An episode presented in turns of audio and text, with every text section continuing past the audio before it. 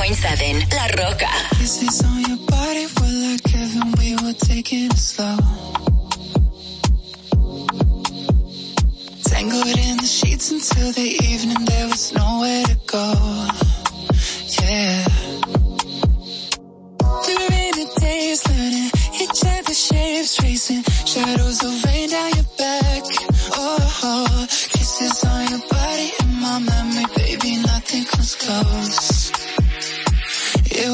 Summer of love.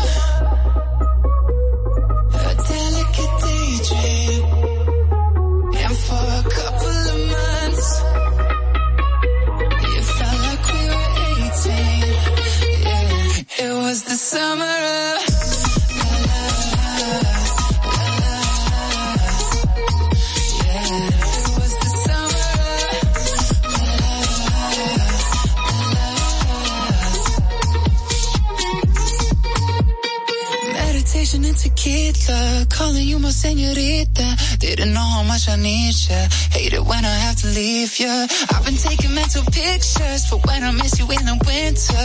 Staying up until the sunrise, praying it'll be the last time. It was the summer of love.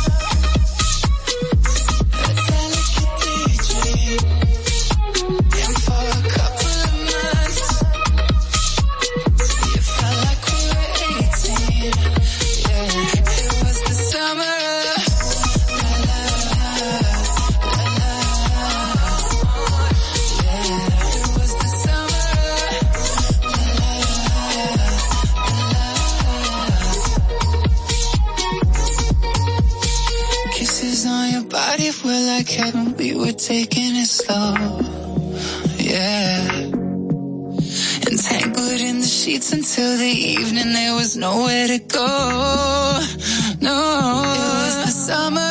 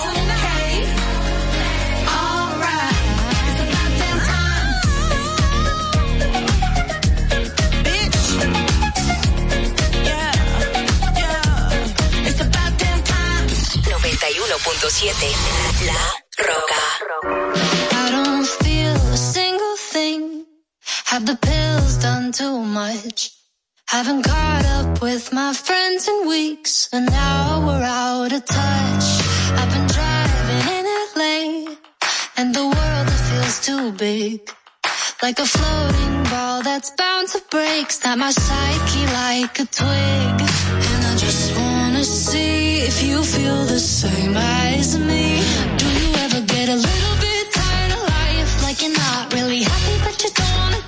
Like you're hanging by a thread, but you gotta survive. Cause you gotta survive. Like your body's in the room, but you're not really there. Like you have empathy inside, but you don't really care. Like you're fresh out of love, but it's been in the air. I'm a past repair.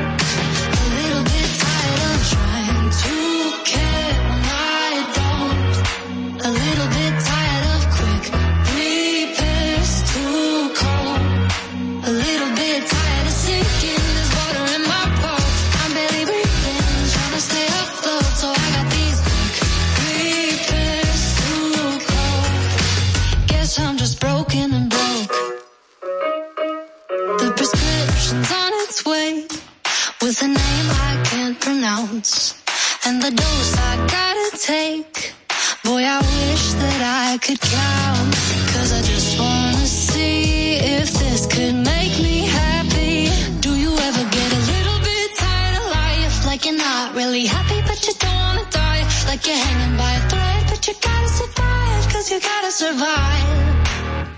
Like your body's in the room, but you're not really empathy inside, but you don't really care. Like you're fresh out of love,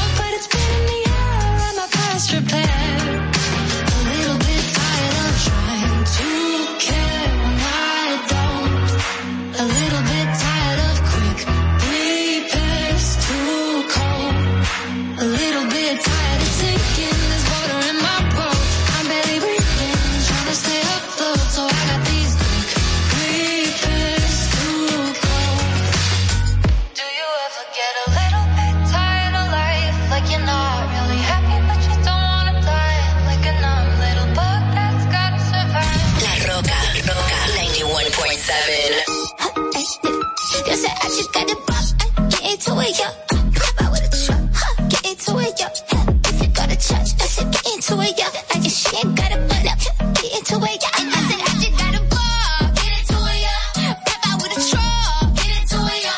If you go to church, get into it, yo. If she ain't got a butt, get into it, yo. Yeah, you just wanna party, you just wanna lap dance, you just wanna pop up on these cons like you the Batman. You just wanna ball out in designer with your best friends. You don't wanna talk no more about it in the past tense. Get me out my zone. I'm just talking comfort, shoddy. I ain't give you nothing, you got comfort, shoddy. I got plenty things you make a run for shoddy. Call him Ed Sheeran, he in love with my body. Get into it, yo. Pop out with a truck. Huh. Get into it, yo. If you go to church, I said get into it, yo. I just she ain't got a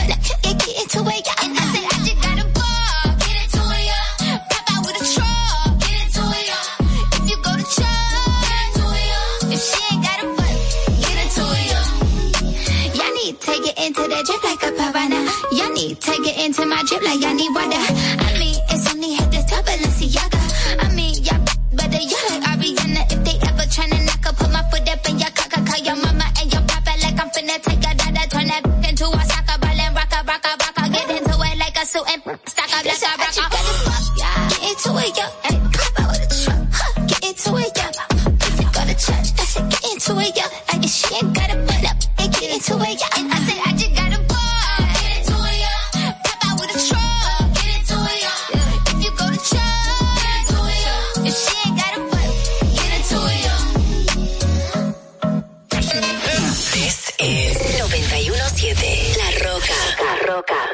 Tú me tenías ciego, nadie me veía. Viviendo solo aquí en tu redondel. Dándome más carga de la que ya tenía. Tu lugar todo mío. Te va mal, por eso llamas. No estoy en ti, estoy en cuarto nomás. Me despertó la alarma. La forma que prometa, tus promesas son todas de porcelana. Éxito, amiga, me llama.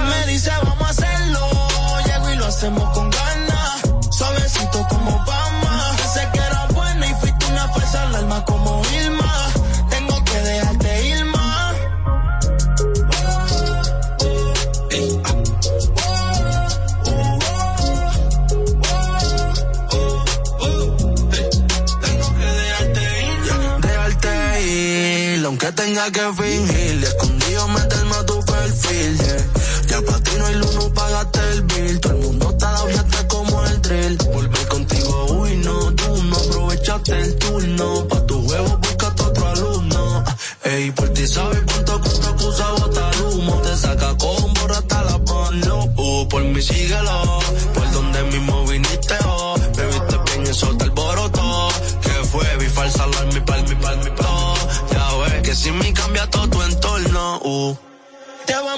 mal por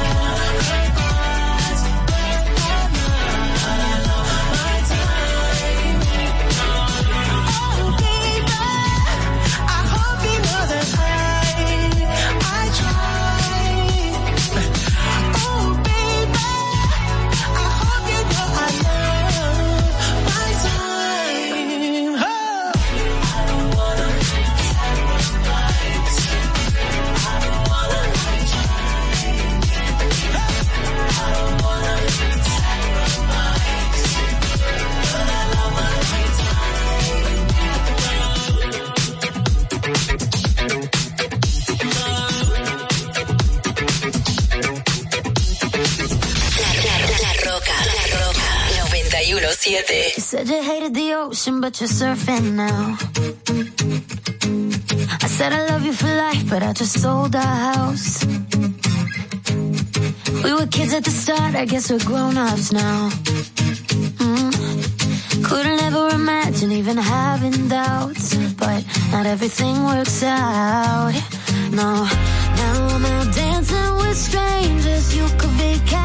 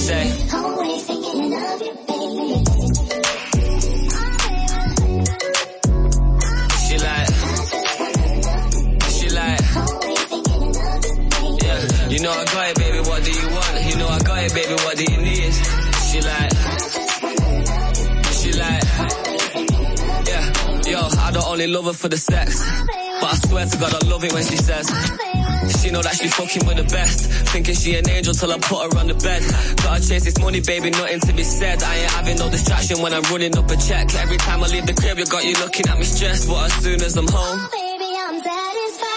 face down, ass up, cock it right back. Baby, how you not a mother with a body like that? Oh God, when she taught me, she the top of my class. When we fuck, I'm a copyright that. That's I be on the vibe, money to the side. I'm just trying to live my life. I can't even leave without her giving me the eyes. Baby, ain't my fault. I gotta focus on what's mine. Take it easy, give me time. Young eight, yeah. You know I got it, baby. What do you want? You know I got it, baby. What do you need?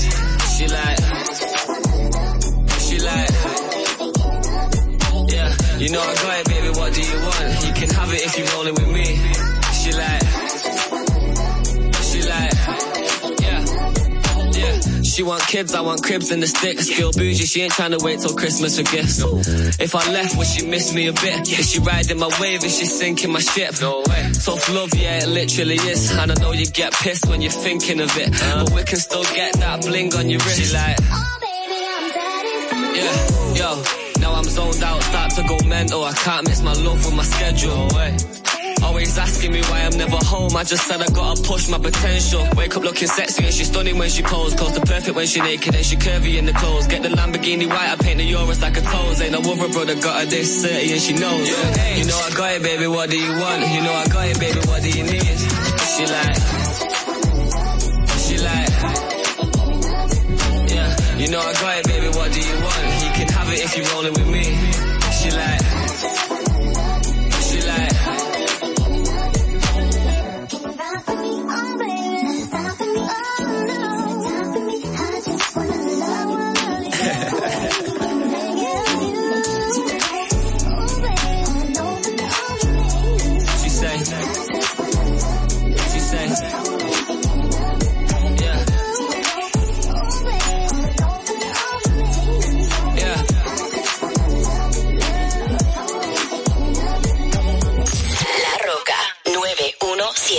Been a throw up the.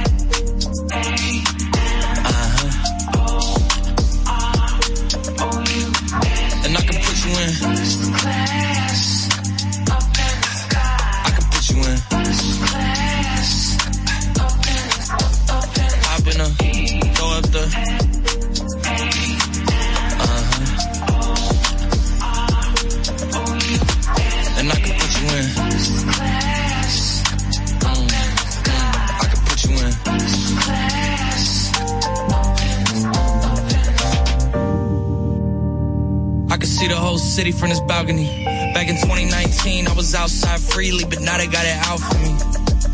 I don't care what Friday you was in, you can't out for me. Keep dreaming. Pineapple juice, I give a sweet, sweet, sweet. I know what they like, so I just keep cheesing. Hard drive full of heat seeking. Trying to come the same day as Jack rethinking. You don't need Givenchy, you need Jesus. Why do y'all sleep on me? I need reasons. I got Plex in the mail peak season. Shout out to my UPS workers, making sure I receive it. You can do it too, believe it. I've been a throw up the. Uh-huh. And I can put you in. Mm, I can put you in.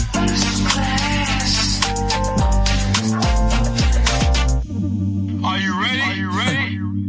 Yes, I am. They say you a superstar now, damn. I guess I am. You might be the man, well, that's unless I am. okay, I'll confess I am. Go ahead and get undressed, I am. Okay, cool. You want sunset? I am.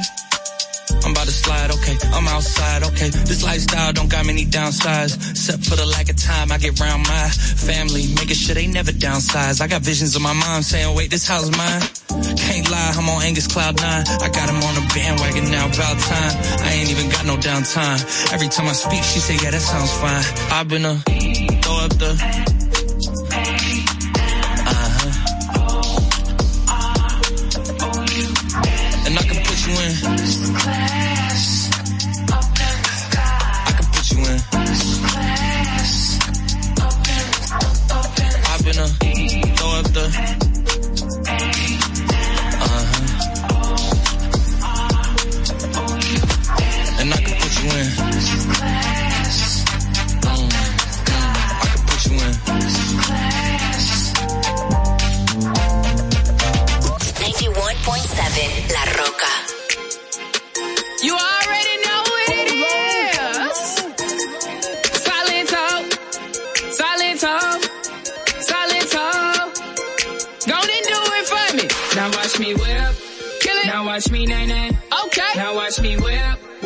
Watch me nay nay. Why me do Now watch me whip.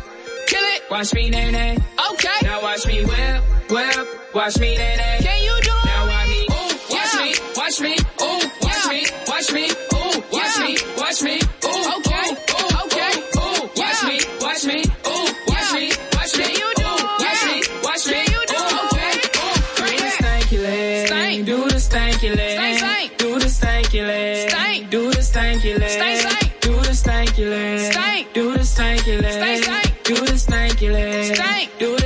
Stanky. Now break your legs. Break them. Break your legs. Break them. Tell them break your legs. Break them. Break your legs. Break them. On and break your legs. Break them. Break your legs. Break them. On and break your legs. Break them. Break your legs. Break them. Now I me bop, bop, bop, bop, bop, bop, bop, bop, bop, bop, bop, bop. Now I me bop, bop, bop, bop, bop, bop, bop, bop, bop, bop, bop. Now watch me whip, hey. Watch me nay nay. Why me do it? Now watch me whip. Kill it. Watch me nay nay. Okay. Now watch me whip, whip. Watch me nay nay.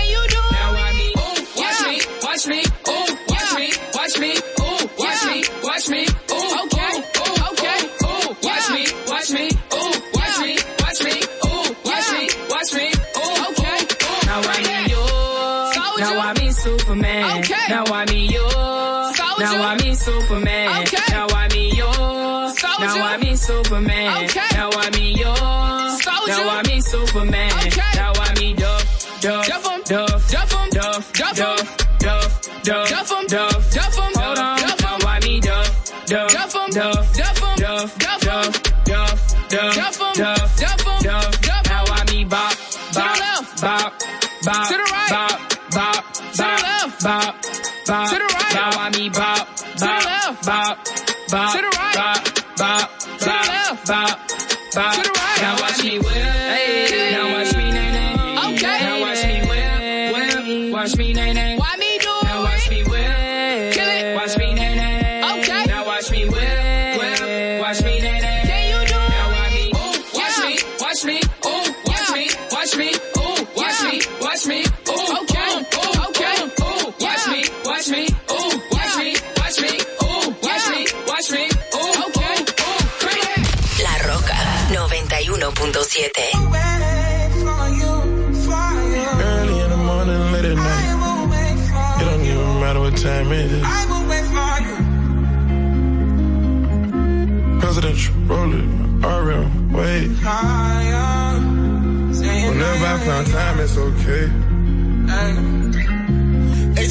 Jacob, ATL You Jacob. pray for my demons, girl, I got you. Every time I sip on, I get vulnerable. Annoying the sounds of the storm when it comes. She understand I can't take her everywhere I'm going. I've been in the field like the children of the corn. I can hear your tears when they drop over the phone. Get mad at yourself cause you can't leave me alone. Gossip and messy, it ain't what we doing. Traveling around the world, over the phone dropping tears. I get my vulnerable when I do pills. When you drunk, you tell me exactly how you feel.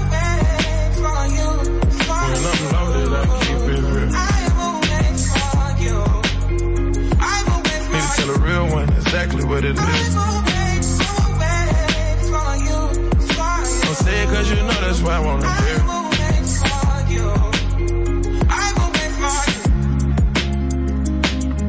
Yeah. I've been trapping around the world. I sit on my balcony and wonder how you're feeling. I got a career that takes my time away from women. I cannot convince you that I love you for a living. I be on your line, feelings flowing like a river. You be texting back, you at Kiki on the river. Message say deliver, but I know that y'all don't get it. Why you introduce us if you knew that you was with him? Made me shake his hand, we all been for a minute. Walk me off the plane because you know that I'm a swimmer. Supposed to be a dog, but you don't put me in a kennel. Girl, put a muzzle on it, all that barking over dinner. I was with you when you had a tiny presidential. You got better when you met me, and that ain't coincidental. Tried to bring the best out you, guess I'm not that influential. Guess I'm not the one that's meant for you.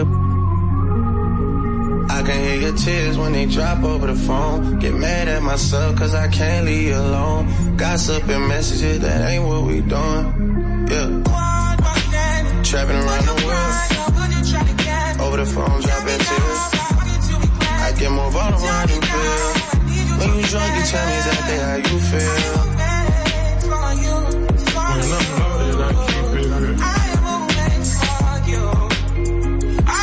Need to tell real one exactly what it is. Don't say it cause you know that's why I wanna hear.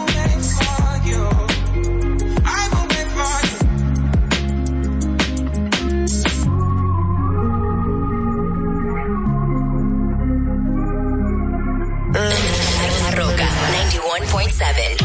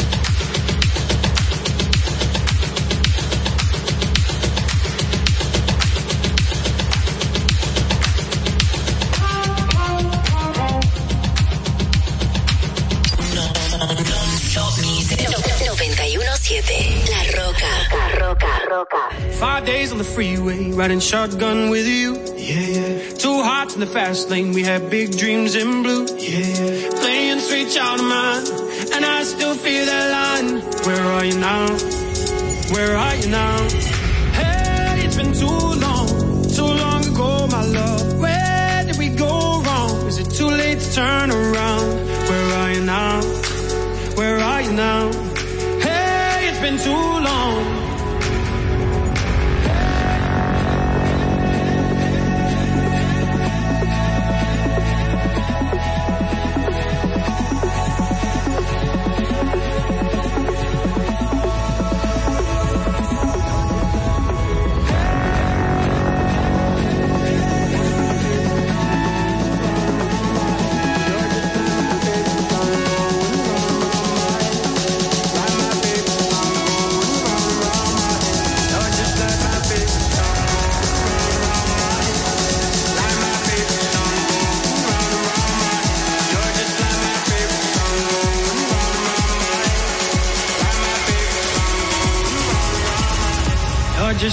背不上路。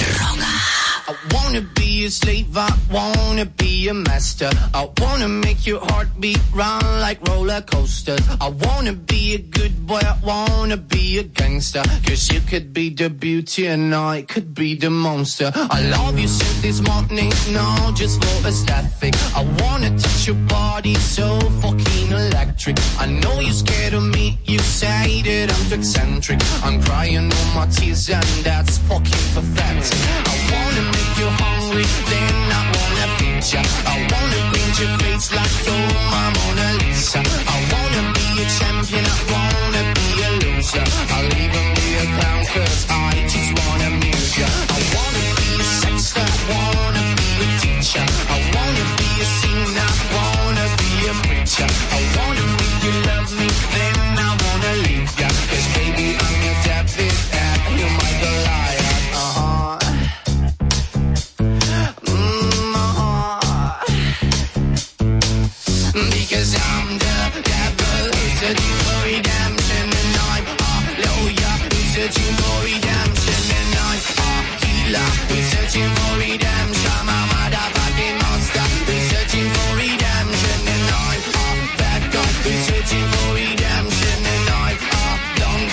searching for redemption I wanna be searching for redemption. A motherfucking monster.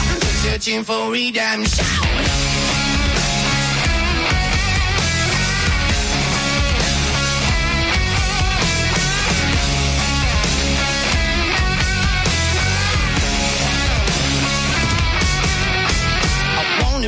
slave wanna be a monster. I wanna make your heartbeat run like roller coaster. I wanna be a good boy, I wanna be a gangster. Cause you can be the beauty and I could be the monster. I wanna make you quiet, I wanna make you nervous. I wanna set you free, but I'm too fucking jealous. I wanna pull your strings like you're my telecaster.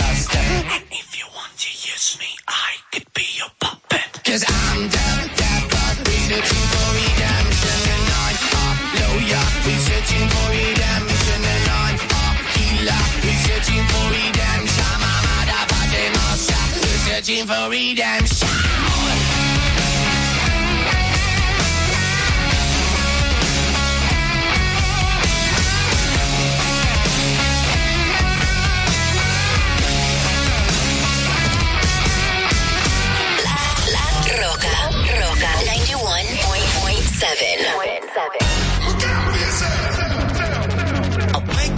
The sounds of the silence that allows for my mind to run around with my ear up to the ground. I'm searching to behold the stories that I told when my back is to the world that was smiling when I turned.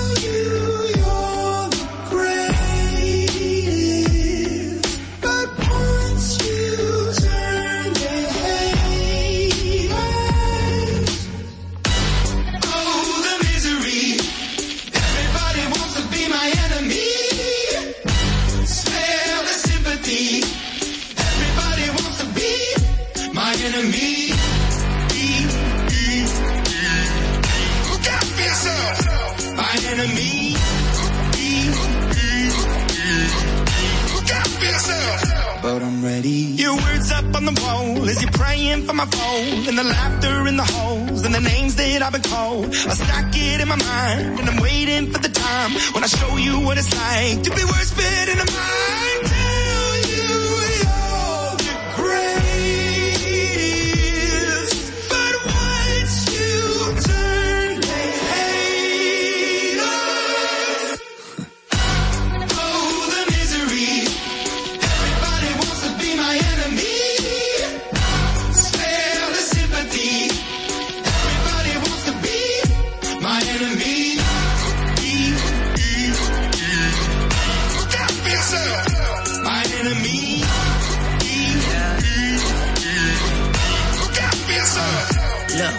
Okay, I'm hoping that somebody pray for me. I'm praying that somebody hope for me. I'm staying where nobody supposed to be. Papa posted, being a wreck of emotions. Ready to go whenever you let me know. The road is long, so put the pep into the flow. The energy on my trail, my energy unavailable. I'ma tell him I still away go. Hey, when I fly on my drive to the top, I've been out of shape, taking out the box. I'm an astronaut. I blasted off the planet, rock that caused catastrophe, and it matters more because I had it. Now I had, I thought about wreaking havoc on an opposition, kinda shocking. They want a static with precision. I'm automatic, quarterback. I ain't talking second pack it, pack it up on panic, batter, batter up. Who the baddest? It don't matter, cause we is your My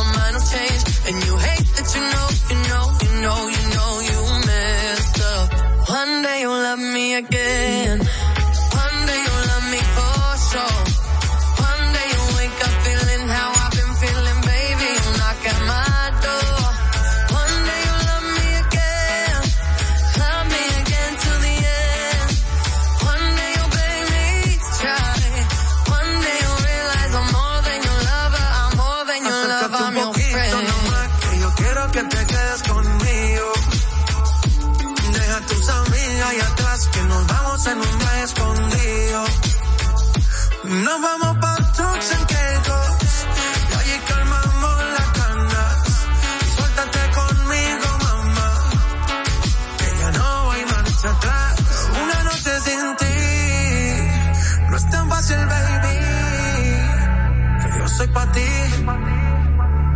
Y tú eres para mí. Nunca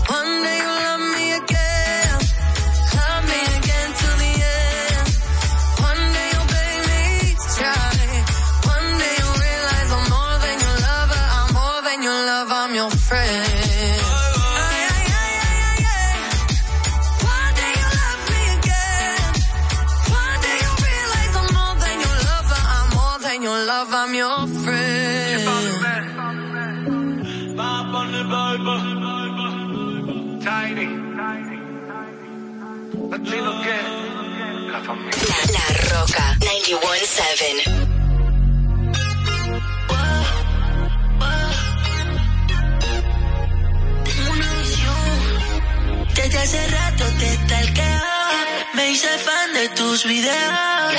Voy a darte quiera. Wow. Subiste una historia en piqueta. Tu amiga te dicen panquear.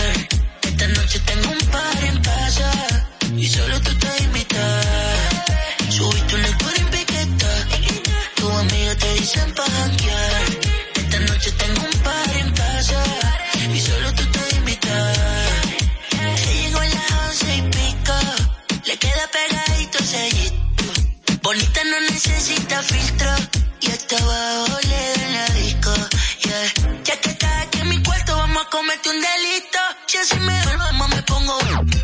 Si más me pide, le repito. Pa' lo que te tiren, tengo ready en la capital. Con camuflaje, que combina con el traje. Yeah. Te traje, de todo te traje. Pa' que no le baje, pa' que no le baje. Subiste una en piqueta. Tus amigos te dicen pa' janguear. Esta noche tengo un party.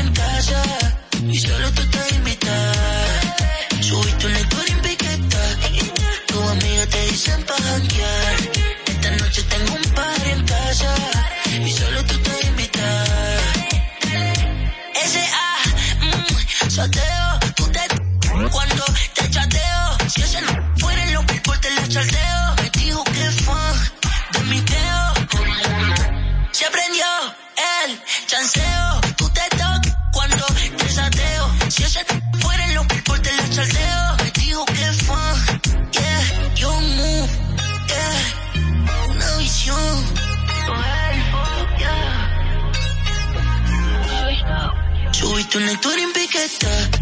Tus amigos te dicen pa' Esta noche tengo un par en casa. Y solo tú te invitas. Subiste una historia en piqueta. Tus amigos te dicen pa' Esta noche tengo un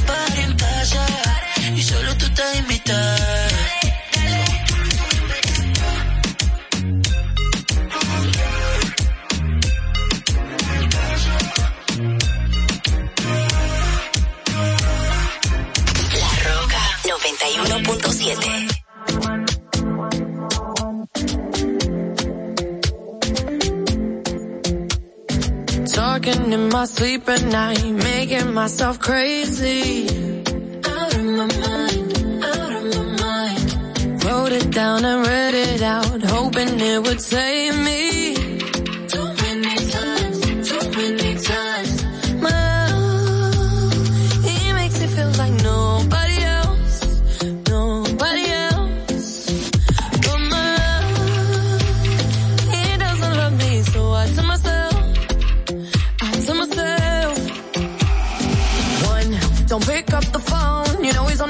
Cause he's drunk and alone too.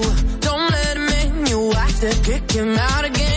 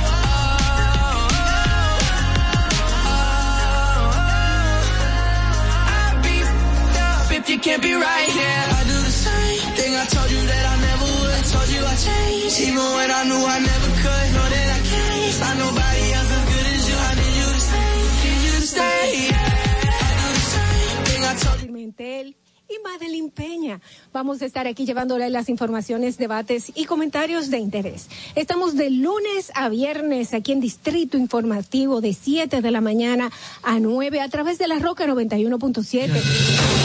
¿Cuál es la necesidad de una madre embarazada?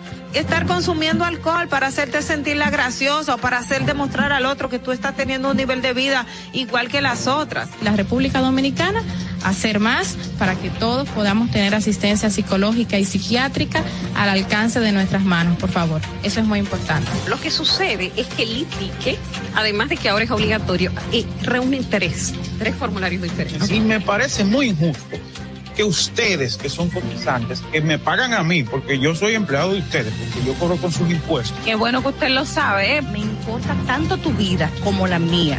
Claro, primero me importo yo, porque desde mi bienestar yo podré amarte de forma correcta. Sé que hay tanta gente haciendo comunicación que no debería, que no, no estudió la carrera, que no se preparó para hacerlo.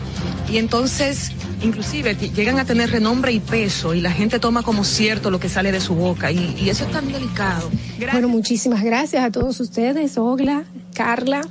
Les quiero dejar con esta frasecita que para mí siempre ha sido muy importante en el momento que digo, ¿por qué no tengo esto o por qué no tengo lo otro? Y me, me recuerdo a mí misma que lo importante no es qué tanto yo tengo, sino lo que yo hago con lo poco o mucho que tenga. Muchísimas gracias y bendecido día para todos. Distrito Informativo. RCTV HD, El Gusto Producciones, Dominican Network y Vega TV Canal 48 de Claro y 52 de Altiz presentan a Dolphy Peláez, Oclaenecia Pérez, Carla Pimentel y Natalie Faxas en Distrito Informativo. Muy buenos días, República Dominicana. De despiértense. Vamos arriba todo el mundo al trabajo, a la labor. Usted tiene que hacer lo que tiene que hacer para ser feliz y lograr sus objetivos. Y nosotros estamos aquí haciendo lo que nosotros tenemos que hacer, que es informarles tempranito en la mañana en Distrito Informativo. Una servidora, Dolphy Peláez, bienvenidos, está con ustedes. También está Ogla Enesia Pérez, Carla Pimentel y Natalie Faxas. Aquí en Distrito Informativo, recuerden que estamos de lunes a viernes de 7 a 9 de la mañana todos los días a través de la Roca 91.7.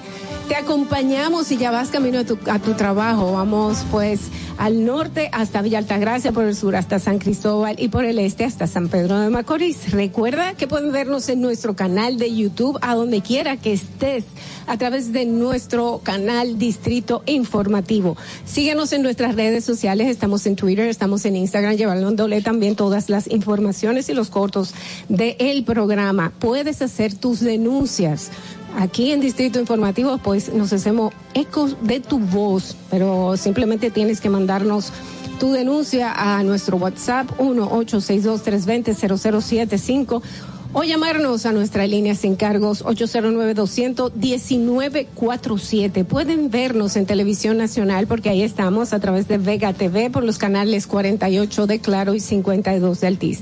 Para todo el mundo, la plataforma Dominican Networks. Si no la has bajado, puedes descargarla en cualquier dispositivo inteligente. Estamos en los podcasts de Apple, de Google y también en iHeartRadio y en Spotify.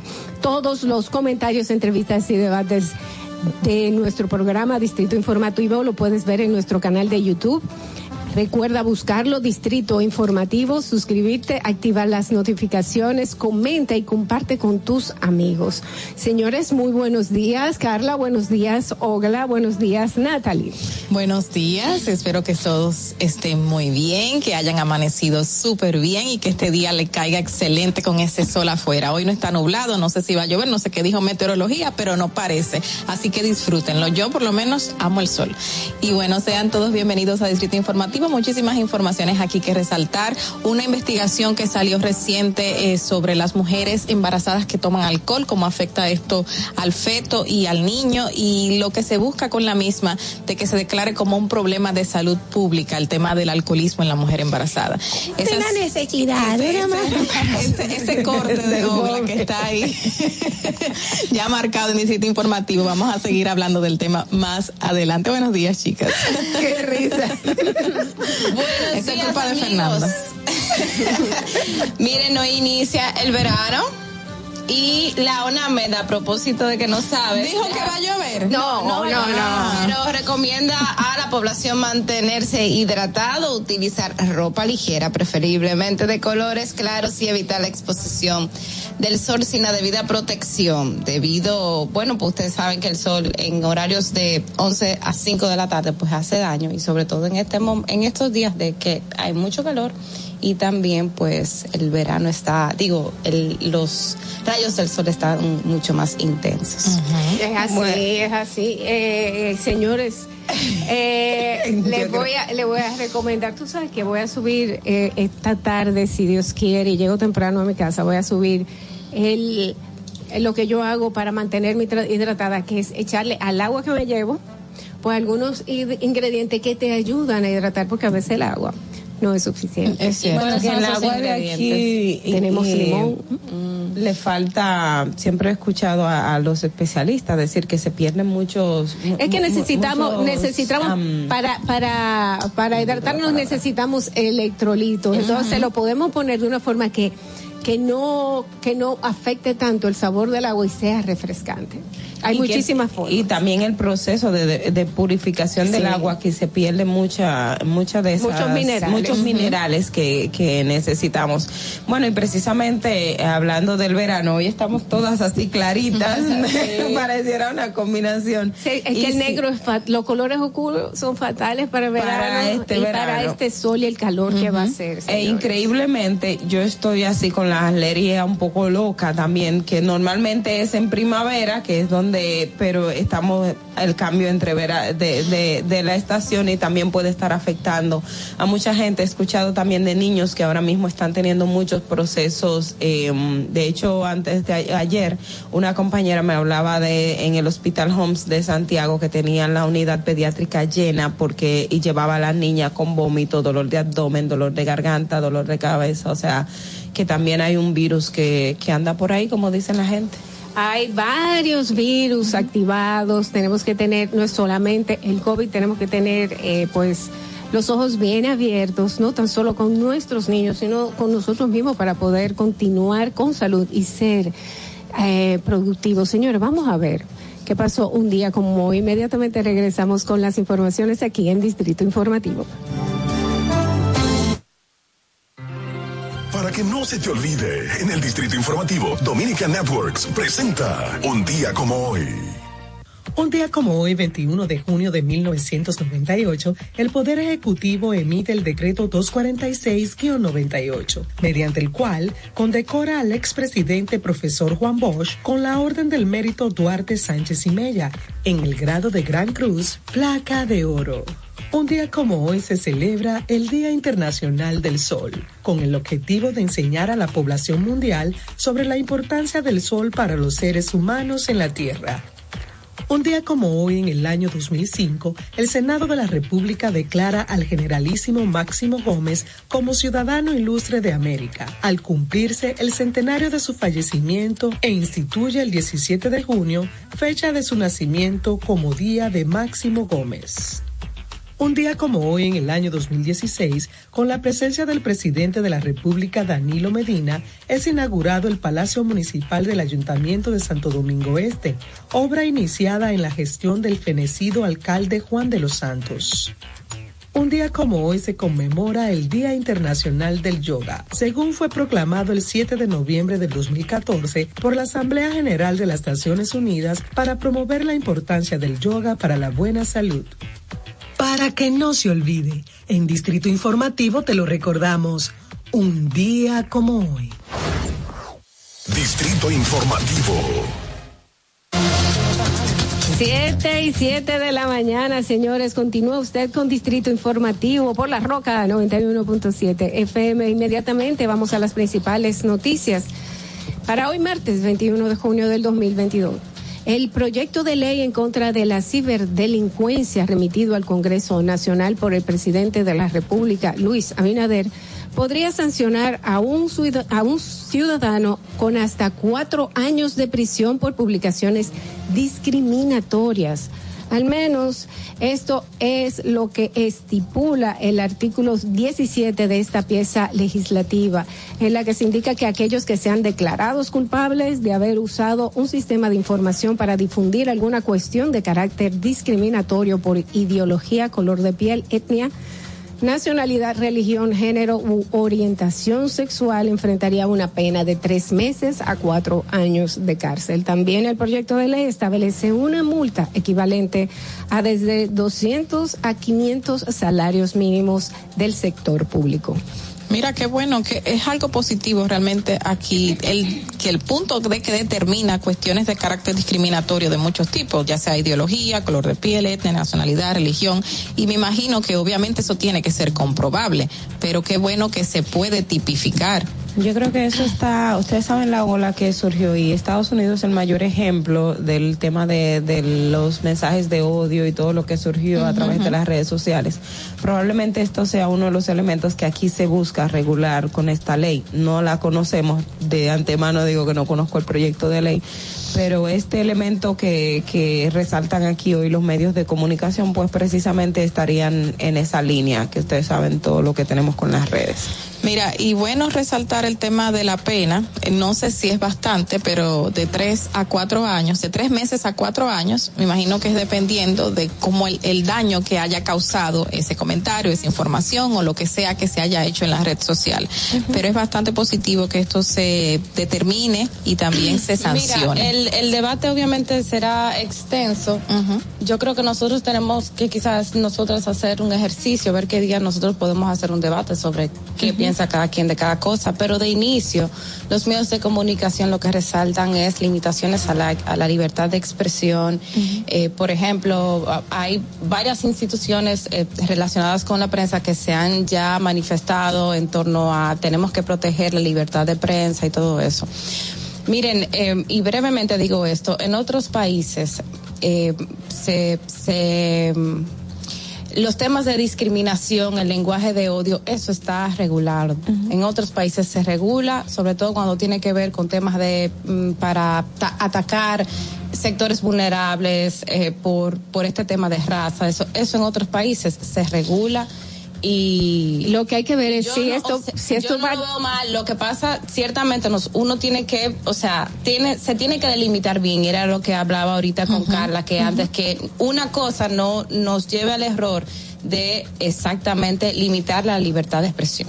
Exacto, o sea, hay que ver si es cuando se, se ataca directamente a una persona y una víctima o cuando se ataca a una ideología, por ejemplo, que, que tú- yo quiera expresar mi forma de pensar de acuerdo a, a mis a, mi forma de que me, me criaron, Claro. que yo quiera expresarme como yo mi punto de vista, entonces ahí yo entiendo que si no estoy dañando a nadie, simplemente dando mi punto de vista, ahí no debe de ser. No, claro que no. claro Es no. donde tus derechos terminan y empiezan los míos y viceversa. Y creo que estamos un poco sensibles con el tema de que la ley mordaza o calificada ley mordaza, la de la intimidad y el derecho eh, Al honor. al honor y el, nombre, nombre. entre otros eh, que, características que resalta, pues no está tan, tan clara. Y creo que eso también es lo que puede traer un poquito de repercusión en los medios de comunicación. Pero hay que leérselas y ese es un trabajo que haremos aquí en Distrito Informativo más adelante.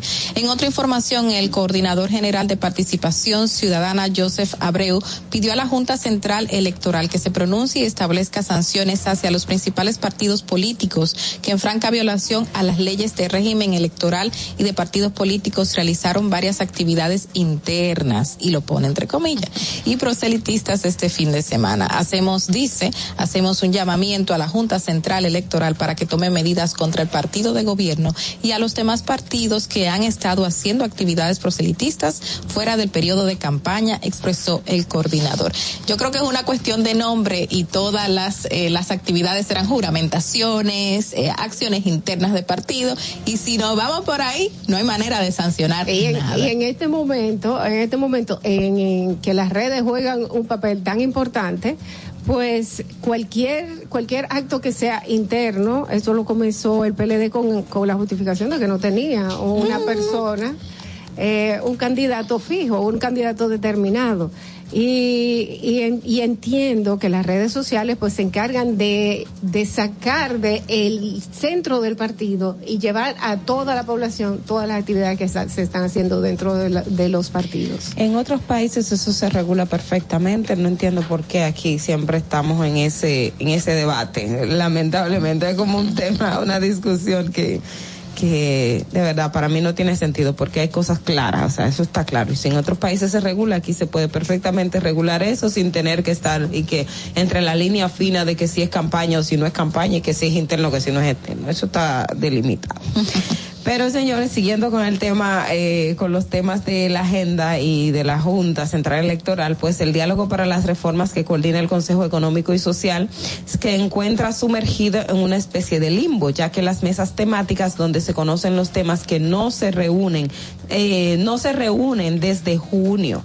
Las últimas dos que se realizaron fueron la reforma electoral que está a cargo de la Junta Central Electoral, que tienen que ver con los temas precisamente que hablábamos hace un momentico, y se reunió 24 de mayo, y la de la, la seguridad social, que está a cargo del Ministerio de Trabajo, que se reunió el 27 de ese mes. Esta última tenía pautada una reunión para el 17 de junio, pero fue cancelada y la próxima reunión fue pautada para el 24 del mes, del mes en curso. que esa de la seguridad social se están tomando como resoluciones, reglamentos, se están llevando a cabo y se están conociendo en el Congreso, pero la reforma completa que necesita esa ley, que supuestamente va a salir de las discusiones de ahí, debe de hacerse. Entonces, al margen, lo que se haga con fondo de pensiones, lo que se haga con salud, pues tiene que ir al unísono. Y creo que deberían reunirse porque entonces nos deja mucho en qué pensar. No, no podemos, no podemos, si el, si el Congreso se tarda y ahora estamos esperando que, que el CES se reúna para Una que el, mesa. para que el para que el Congreso se reúna y tome una decisión. Cien años de soledad. Exactamente. Algo que, com- fíjense que algo que comenzó como tan Alentador, Muy, ¿verdad? sí, sí, Exacto. como que Porque ah, era sí, vamos consenso. todos, o sea, todos estamos eh, todos. en la línea de reformas, en fin. Señores, dejan fuera de las pruebas nacionales temas importantes que no fueron impartidos en el año escolar. Las pruebas nacionales están en un proceso de transformación para alinearse al currículo por competencias y por este motivo se introdujeron ajustes en las matemáticas, lengua española, ciencias de la naturaleza y sociales que serán aplicadas este año debido a que los aprendizajes se afectaron por la pandemia. Este informe, el informe Estrategia de Familiarización con las Pruebas Nacionales, colgado en la página web del Ministerio de Educación, enumera parte de los aprendizajes que no fueron logrados y que serán dejados fuera de la evaluación.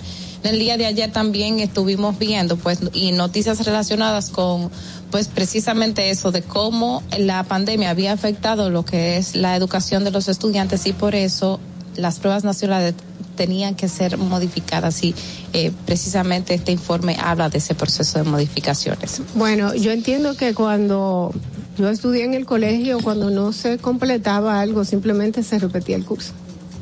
Pero Eh, eso. Lo que pasa es que con la pandemia, la clase. Que lo rep- si tenemos que repetir un curso Algún porque estudiante repetir un año. eso mira, ajustes en matemática, lengua española, ciencias de la naturaleza, ciencias sociales, más o faltan como refuerzo. fa- falta falta gimnasia, religión, pero después fueron como las más principales. Todas, todas, claro. Hay que hacer algunos Hay, un hoyo, hay un hoyo en la educación y si ya estábamos eh, atrasados y muy distantes con el sistema público y el sistema eh, privado, pues lamentablemente ahora el, el margen de distancia es mayor. Pero lamentablemente no podemos eh, atrasar todo un sistema educativo para repetir otro año. Eso sí, hay que hacer un refuerzo y el próximo año me imagino que tienen que entrar todos los alumnos con un tipo de repaso bastante profundo para que podamos seguir adelante. Y, y esto lamentablemente pasó por el tema de la pandemia, porque se estaba buscando un avance, por lo menos, del sistema educativo público y, había, según los las cifras, algo positivo. Vamos a ver qué pasa. Bueno, eh, señores, eh, hasta aquí las principales informaciones del Distrito Informativo para hoy, 21 de junio del 2022. Quédense con nosotros, regresamos inmediatamente. Atentos, no te muevas de ahí. El breve más contenido en tu distrito informativo. Estamos agradecidos de Dios y agradecidos de tener como presidente al señor Luis Abinader. Dar gracias porque juntos los plataneros y las autoridades del sector hemos logrado organizarnos en cooperativas agropecuarias. Hemos recibido arado de tierra gratis. Hemos recibido la donación de equipos para preparar nuestros suelos. Hemos recibido material de siembra in vitro para mejorar la calidad de nuestros productos y nuestros plátanos. Hemos cultivado nuestros plátanos a la tasa de interés más barata que he escuchado durante mis 59 años de vida a tasa cero por el Banco Agrícola por instrucciones del excelentísimo presidente Luis Abinader.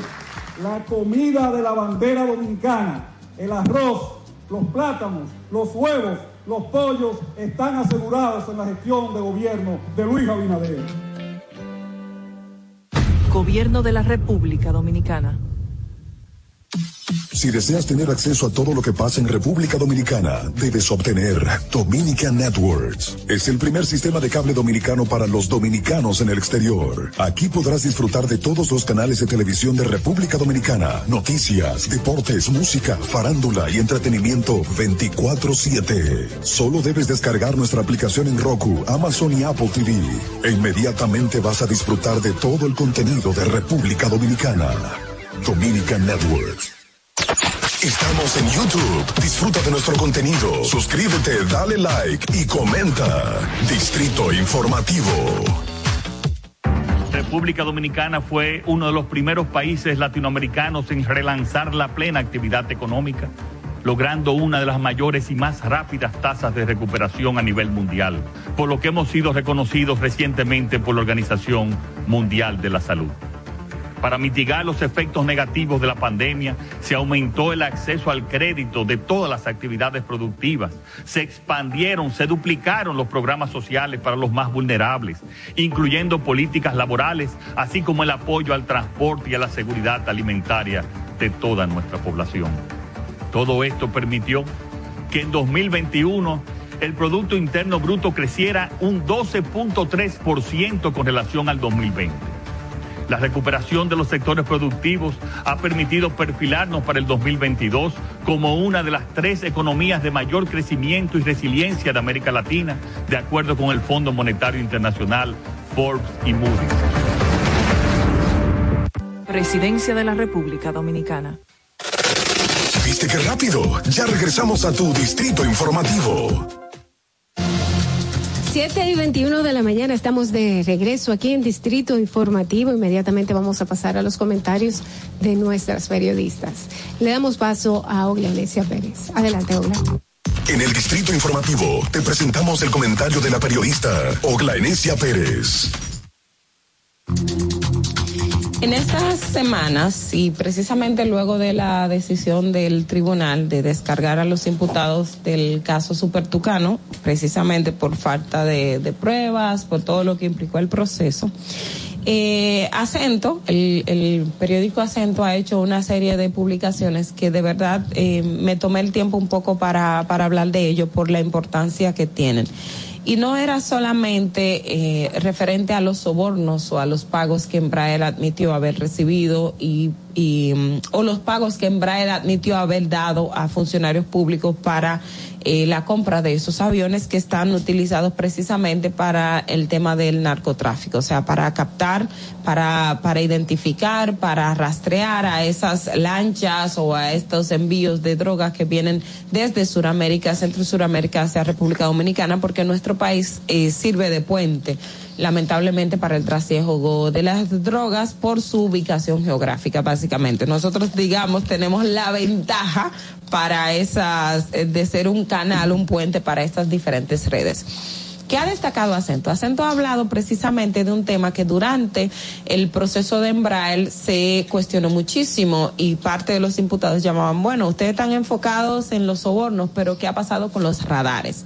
Los radares que tenían que tener los aviones supertucanos que también servirían para mayor eficiencia de esos, de esos aviones. Pues resulta que aparentemente alguno uno de esos radares ha desaparecido, eh, la instalación y todo lo que hubo, eso no se sabe quién, quién fue el responsable.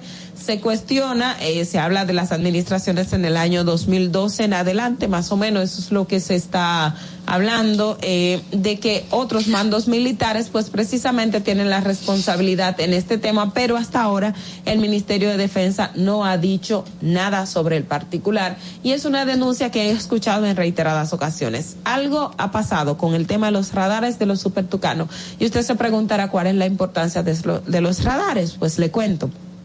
En la costa sur, que es una de las del principal foco donde llega mucha droga a República Dominicana, pues República Dominicana no tiene radares en ese, en ese lugar. Y los supertucanos se supone que esa es una de las áreas que sobrevuelan, de que volan, Jesús mío, ¿qué es esto?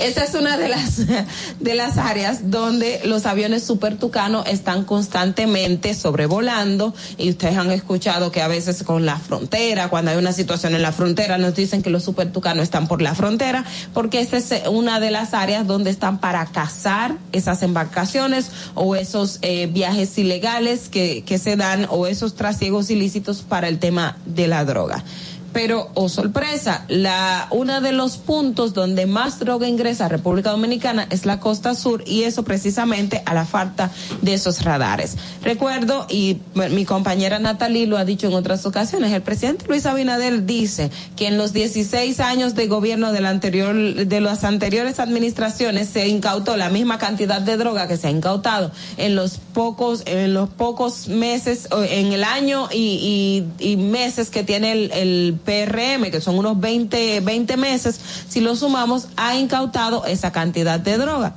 Entonces, para mí ahora la pregunta es, si en 16 años, sin los radares, y en 20 meses de este gobierno, sin los radares, se ha incautado la cantidad de droga, unos 16 eh, 16 mil kilos fue que dijo el presidente, 16 kil, 16 16 toneladas. tonela- o 20 toneladas, algo. 16 toneladas, exacto, 20 toneladas, perdonen la cifra que, que se me fue.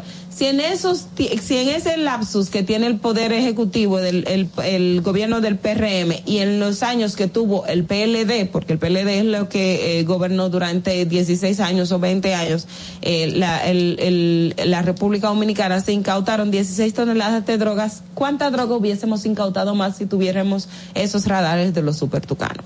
Eso es una pregunta.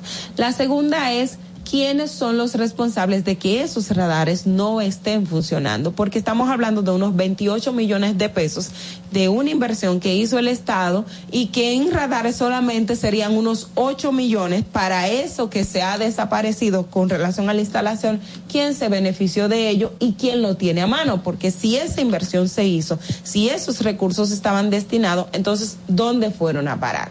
Lamentablemente, ayer también y durante el fin de semana se dio en las redes sociales un video y que el ministerio ha dicho que lo está investigando de un alto oficial del Ministerio eh, de las Fuerzas Armadas que dice que las instalaciones de esa institución que tiene que ver con aeronáutica, los aviones o, o ese taller está siendo utilizado para el trasiego de drogas. O sea, son cosas muy delicadas las que hemos estado escuchando en los últimos me- en las últimas semanas relacionadas precisamente al tema del tráfico de drogas pese a República Dominicana en este último año tener un desempeño que ha sido de hecho resaltado por la DEA y los eh, los Estados Unidos y otros países en materia del combate a este trasiego de sustancias prohibidas es decir ¿Qué ha pasado con los radares de los super tucanos? ¿Quiénes son los responsables de que esos radares no estén funcionando? ¿Y cuáles son las sanciones que se van a aplicar? Porque eso no puede pasar por alto y no puede pasar como este soborno que lamentablemente ahora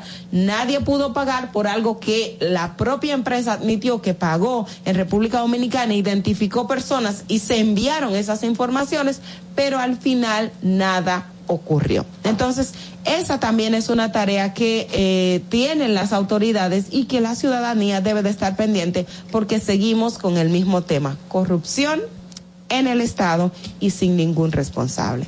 Fernando. Distrito Informativo.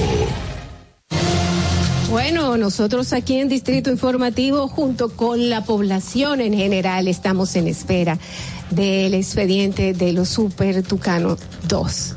Sabemos que tienen mucho trabajo, pero lo prometido es deuda, ¿no es así? Vamos a continuar. Odebrecht 2.0 no he visto También, nada. Odebrecht, Nada de eso.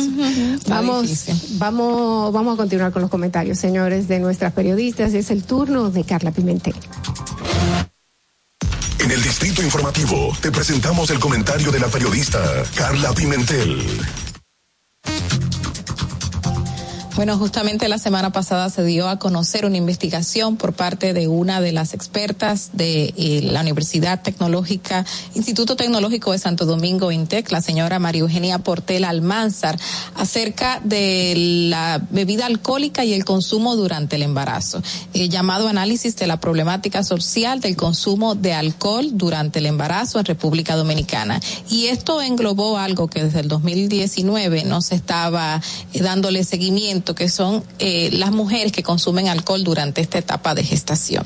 Y según señaló esta señora, María Eugenia Portela, eh, esto obviamente es la causa del 100% de enfermedades prevenibles en el feto, lamentablemente. Estamos hablando que el consumo de alcohol causa tantos daños al niño como a la madre y sin embargo causa tantas enfermedades que son 100% prevenibles, que pudiesen, si usted no consume ni una gotita de alcohol, que pudiesen haber sido... Eh, tenido un niño con toda la sanidad del mundo y con toda la salud, que es lo que supuestamente están buscando todas las madres embarazadas. Obviamente esto crea también una duda de qué está pasando en el sistema de salud, el seguimiento que se le está dando a las madres, la conciencia social de la mujer en la República Dominicana.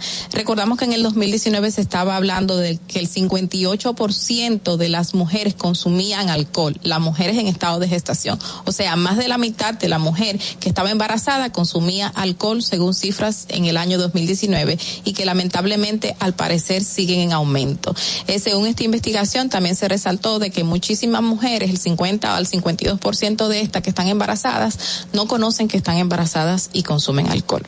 Eh, no sé cuánto tiempo, porque no indica cuánto tiempo pasa desde que la mujer queda embarazada hasta que sigue consumiendo alcohol y se da cuenta de que lo está, pues eh, la investigación no lo señala, pero lamentablemente también la mayoría siguen con su vida y no saben que están embarazadas según este esta investigación. Estamos hablando de más de un 50% de las mismas. Pero sin embargo queda otro casi 50% de que sí lo sabe y continúa una vida como si no estuviese llevando a nadie en el vientre y si no va a traer a nadie que va a ser funcional a la vida y a la sociedad. Esta investigación también señala que una de las enfermedades que más afecta al feto eh, por el consumo de alcohol se llama trastorno de aspecto alcohólico fetal, que obviamente presenta muchísimos síntomas dañinos al, al bebé, como trastornos mentales, retraso del aprendizaje, retraso o trastornos del mismo aprendizaje, hasta trastornos psiquiátricos y de conducta. Entonces, esto nos crea, nos crea una, una manera de reflexionar. Usted que está buscando como mujer embarazada, como futura madre, traer a la sociedad. Y usted que está buscando eh, invertir en ese menor, porque si estamos hablando de que usted sigue la vida como de una manera relajada, como si no tuviese a nadie a quien cuidar, lamentablemente luego usted lo va a tener que pagar y lo va a tener que pagar caro, no solo con un niño enfermo, sino también con un niño al que usted va a tener que hacer una inversión grande de dinero, que no sé si lo hacen las mujeres que tienen estos menores luego con estos trastornos, porque va a tener que invertir en el menor, ya sea para que tenga un mejor aprendizaje, ya sea por enfermedades que están causadas por ese consumo desproporcionado de alcohol durante la, etapa, la etapa de gestación, o ya sea para que este niño tenga una salud mental adecuada para poder ser un ente social productivo en el futuro y que no afecte a usted ni a su familia y que el niño no afecte a los demás. Y esos son unos detalles importantes que se deben tomar en cuenta a la hora de decidir ser madre, procrear y tener un hijo para un futuro. Y según la investigación también resalta que esto constituye un gran riesgo para la mujer, aunque usted no lo crea, constituye un gran riesgo para la mujer y esto puede afectar la vida de usted como madre. Es decir, que no solo está afectando al menor, sino también se está haciendo daño a sí misma. Esta investigación resalta que no solamente eh, se debe tomar como algo al margen, sino como un problema de salud pública y, dirigir todas esas eh, cifras que nos da para obviamente dar esa conciencia ciudadana, eh, hablar con las mismas mujeres que llegan a, las, a los consultorios de los, de los ginecocetras, de la persona que le está dando seguimiento constante en las clínicas y hospitales para enseñarle cómo este consumo puede afectar la vida del menor y la vida de usted. Y crear campañas educativas de conciencia social, crear campañas informativas que no solo salgan de las maternidades, sino que lleguen más allá, a los sectores más empobrecidos, donde tenemos niñas embarazadas, adolescentes, que seguro no tienen conocimiento ni qué le va a hacer tomarse esa copita diaria de cerveza o lo que sea que esté tomando y hacer esa vida como si no tuviese a nadie en el vientre y que seguro no sabe lo que puede pasar con ese menor después. Llevar esa campaña publicitaria, esa campaña estrategia de comunicación, esa campaña educativa a esos sectores donde encontramos a estas menores más vulnerables y también a las adultas, porque lamentablemente la investigación es algo que se ha resaltado en muchísimas ocasiones según cifras e investigaciones anteriores, lamentablemente mujeres que sobrepasan los 20 y tanto de años, es decir, una mujer con conciencia que está embarazada, sigue consumiendo alcohol como si esto no le fuese a hacer daño a su bebé. Y que obviamente este recurso que tenemos en el sistema de salud pública lo llevemos a esos lugares. Conciencia, educación, información.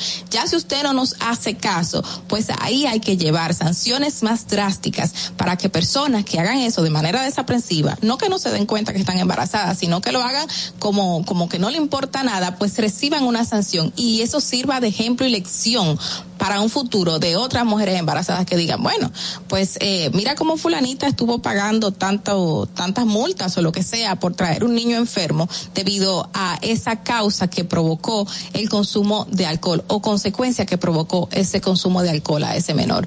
Más ser más drásticos para crear ejemplos, para crear conciencia, para que esto no se vuelva a repetir y no tengamos que el 50% de la mujer embarazada que sabe que está embarazada, pues que no esté consumiendo alcohol, porque obviamente esto va a traer consigo una persona que va a tener muchísimos problemas y no solo va a acarrear un problema para sí mismo, sino también para su familia y para el sistema de salud pública. Eh, no nos quedemos en cifras, sigamos adelante y tomémoslos así, como un problema de salud que debe de ser abordado inmediatamente. Fernando, vamos contigo.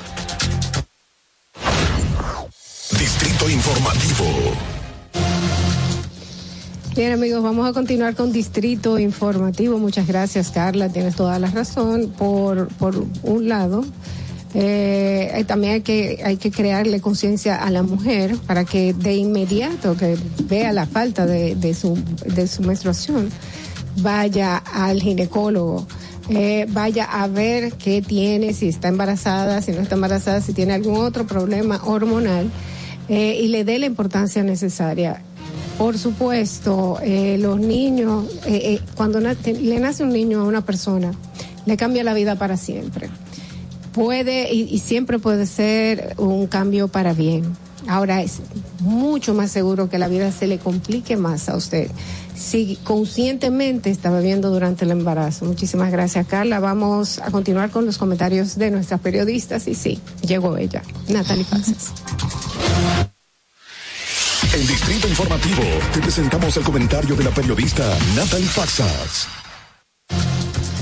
Bueno, hemos hablado en otras ocasiones y creo que invitados también, pues hemos tenido eh, para abordar este tema de la inflación, de lo que se está haciendo, del Banco Central, de la tasa de política monetaria, de, bueno, muchas cosas se están haciendo en torno a eso. Hay algo que se está haciendo que yo creo que es lo más importante quizás o que toca más directamente la vida de las personas más vulnerables. Estamos hablando de la entrega de tarjetas Supérate, que de hecho este fin de semana el mismo presidente Luis Abinader estuvo en unas actividades en Asua que implicaban la entrega de estas nuevas tarjetas o cambio de plástico, todo eso. Y también hemos visto cómo hemos pasado un proceso de, moderna, de modernización de estas tarjetas que de hecho en el día de ayer pues se anunció que se contemplan que pueden utilizarse en el metro y en farmacias también. Miren, em, hay cosas que en torno a, generalmente, yo creo que si le digo esta frasecita no será la primera vez que usted escuche cuando se habla de estas políticas de asistencia social. Cuando, porque hay quienes critican el hecho de estas entregas porque dicen, bueno, a estas personas se le están dando el pescado y no se le están enseñando a pescar, que es lo importante, que la persona salga de la pobreza, pero no sobre la base del dinero constante que le da el gobierno, sino de que aprendan a a, a hacer oficios o, o para generar sus propios ingresos. Bien.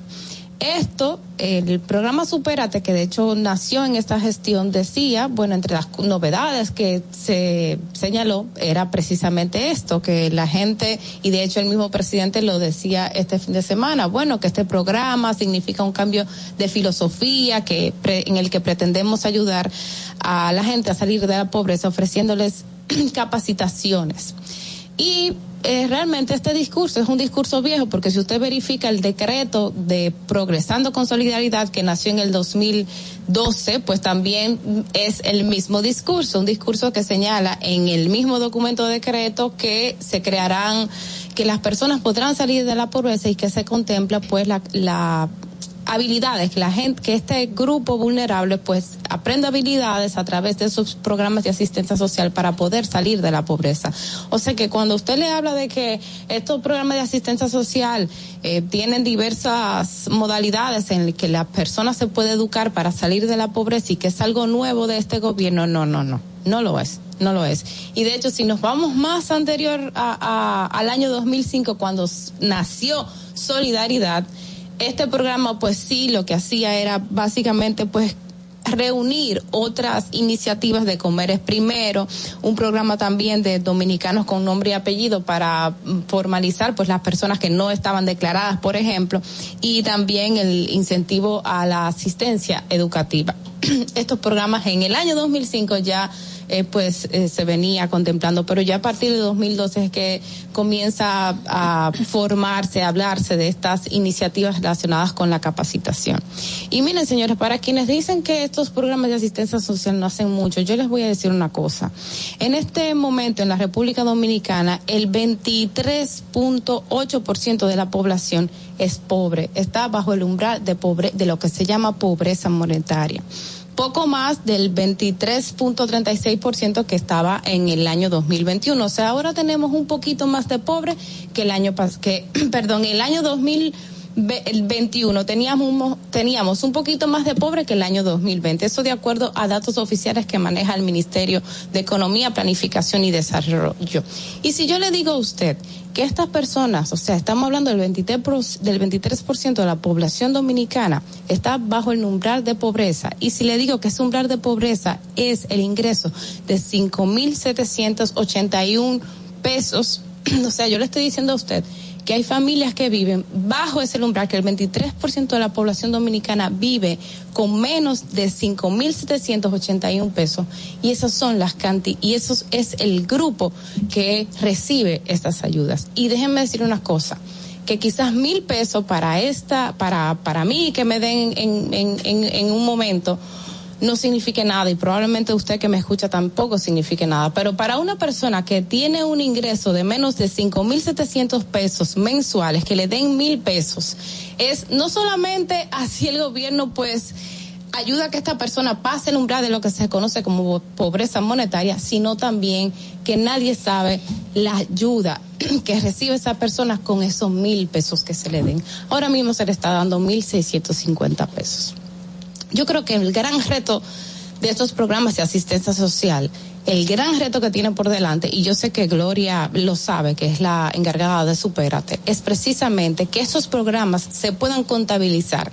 Que si ahora mismo en este gobierno hay un millón seiscientos cincuenta mil personas con tarjetas de solidaridad, es el propósito que quiere alcanzar este gobierno, es que dentro de 20 años se pueda contabilizar cuáles fueron las cantidades de personas de esos, de ese millón seiscientos cincuenta mil, cuántas fueron las personas que salieron del umbral de pobreza, que pudieron eh, superar la pobreza precisamente por esas asistencias, por esas capacitaciones que se realizaron, porque hasta este día, a pesar de que nosotros tenemos desde 2005 con programas de asistencia social, no se tiene una data sobre cuántas personas pasaron el umbral, cuántas personas por gracias a estas capacitaciones pues salieron y pudieron superar la pobreza. Ese es el gran reto que tenemos por delante y yo creo que son de las cosas que sobre todo se necesitan crear plataformas de seguimiento a estas personas para garantizar que no se queden la vida entera recibiendo dinero, sino que puedan hacer, que puedan salir por sus propios pies, de por, por sus propios pies de estos, de esta, de esta, de esta población de vulnerabilidad que tenemos en la República Dominicana. Que repito, ahora mismo sobrepasa el 23%. Fernando, vamos contigo. Distrito Informativo. 7 y 43 de la mañana, señores. Eh, gracias, Natalie, por tu comentario, Ogla. Mira, tú sabes que con esto que dice Natalie, algo que a mí me inquieta o me llama también la atención es cómo, cómo eh, o sea, está enfocado en que la gente salga de la pobreza, pero tú sabes que la pobreza es un círculo, Sal, sale un vienen otro, entonces esos hijos de lo, de, o esos hijos de madres o, o padres o familias muy pobres, a la larga ellos también siguen entrando dentro de ese umbral de pobreza, o es como, a veces yo, yo, yo me pregunto si la data probablemente sea muy fidedigna y si esas mismas, si esas personas que están en el círculo de pobreza son el mismo o si son sus descendientes que heredaron esa misma pobreza y, de- y entran como dentro de esa, de ese segmento. Es como, es como, como un reto lo, lo que tú planteas, pero que al mismo tiempo uno se pregunta qué tan cierto sería de que esa gente cambien o no de, de ese estatus. Mira, tú sabes que uno de los elementos eh, de estos programas de asistencia son asistencias condicionadas, así se le dicen. porque de las cosas que a usted se le exige para tener estos programas es precisamente, por ejemplo, que sus hijos vayan a la escuela, que reciban educación educación pero es la, es la básica Sí. después ya no sigue. Exacto, sigue siendo a veces sigue siendo sigue siendo con la básica sigue siendo incluso más de lo que quizás recibieron sus padres Sí. sí claro No, y con esto del tema de las tarjetas, por niño usted recibe una ayuda, o no sé si eso se mantiene todavía, por niño que se recibía una ayuda para poder ir a la escuela y se le daba. Ajá, se daban unos incentivos, unos un incentivos. pequeño- un- todavía un se mantiene incentivo. esa. Bueno, Sí, anteriormente creo que existía sí, me dijeron. no, no, estoy, no tengo seguridad. Sí, yo estaba haciendo un Sí. trabajo sobre ello y me dijeron que sí, que se mantenían esos y subsidios. se le daba un seguimiento de que los niños estuviesen yendo a la escuela y por le- por ejemplo esa educación básica como dice Dolphy va a impactar al crecimiento eh, de alguna manera de salir o crecer diferente a sus familiares a estos menores que van surgiendo ahora que se les dé seguimiento después es un dato que hay que tomar en cuenta y hay que ver si se si se les realiza ese seguimiento constante Eh, anteriormente No, no se mm, hacía, creo an- no. eh, no, anteriormente no se hacían. Ahora con el tema de que Supérate trae consigo esta condición de que muchísimas mujeres vayan a aprender eh, algunos tipos de servicios. Por ejemplo, aprenden a hacer uñas, aprenden a hacer cejas y pestañas, que es algo que deja bastante en el comercio informal en la República Dominicana. Y sí, sé que en ese aspecto hay un seguimiento de aprendizaje. Van a Infotep, va a hacer cursos técnicos y otros lugares donde aprende un oficio, esa es la palabra, aprende un oficio y por lo menos eso ayuda a que a que muchísimas personas salgan de cierto círculo de pobreza. Por lo por, por lo menos. Lo que hay que fortalecer ese tipo de capacitaciones, pero no no es algo nuevo, tú sabes. No, no, no es algo nuevo, claro. No, gobierno estado. dice, ah, mira, nosotros estamos haciendo esto nuevo. No, no, no. Hay que ver ahora las cifras. Hay que ver las, cifras y, y cuantificar los, los resultados. Señores, 7 y 46 de la mañana, ¿cómo anda el tráfico en Santo Domingo? Veamos. Para que llegues a tiempo y no te compliques con el clima, te traemos en el distrito informativo el tráfico y el tiempo. Y así se encuentra el tráfico y el tiempo a esta hora de la mañana en Santo Domingo. Se registra tráfico pesado en la avenida Hermanas Mirabal, en el puente Presidente Peinado, en toda la avenida Máximo Gómez, elevado avenida 27 de febrero, en expreso avenida John F. Kennedy hasta el elevado avenida Doctor Arturo de Filló. Tráfico en alto total en la avenida George Washington en zona universitaria, autopista 30 de mayo, cerca del Centro de los Héroes, avenida San Vicente de Paul, avenida Charles de Gaulle, carretera Mecha, desde el puente Juan Bosch hasta el túnel Avenida Las Américas, autopista Rafael Tomás Fernández Domínguez, gran entaponamiento en la autopista Las Américas, cerca de Valle Nuevo, Avenida Venezuela en Los Minas Sur, elevado de los beisbolistas cerca de San Carlos, en la Avenida República de Colombia en Altos de Arroyo Hondo y en zonas aledañas. Y tráfico muy intenso en toda la zona de Villa Duarte, elevado de Los Alcarrizos y en la prolongación Avenida 27 de Febrero en zona industrial de Herrera. Para el estado del tiempo en el Gran Santo Domingo, se encuentra mayormente soleado en este momento con una temperatura de 21 grados y una máxima de 30 grados. Hasta aquí el estado del tráfico y el tiempo. Soy Nicole Tamares. Sigan en sintonía con Distrito Informativo.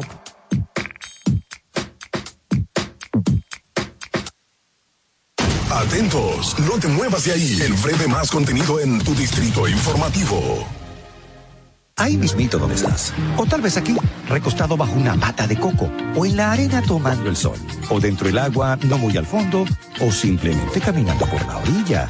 Ahí mismo, abre tu nueva cuenta móvil BH de León. 100% digital y sin costo. La creas en minutos con cero pesos de móvil banking personal. Ábrela donde quieras. Solo necesitas tu celular. Banco BH de León. Nuestro proyecto necesitaba expandir su comercialización. La barrera principal es que la pitahaya dominicana no tiene permiso de entrada a los Estados Unidos de Norteamérica, que es el mercado más atractivo para todos los productores agrícolas y exportadores dominicanos. Nos dirigimos al Ministerio de Agricultura para solicitar el apoyo y gestiones necesarias para colocar la fruta en el mercado estadounidense.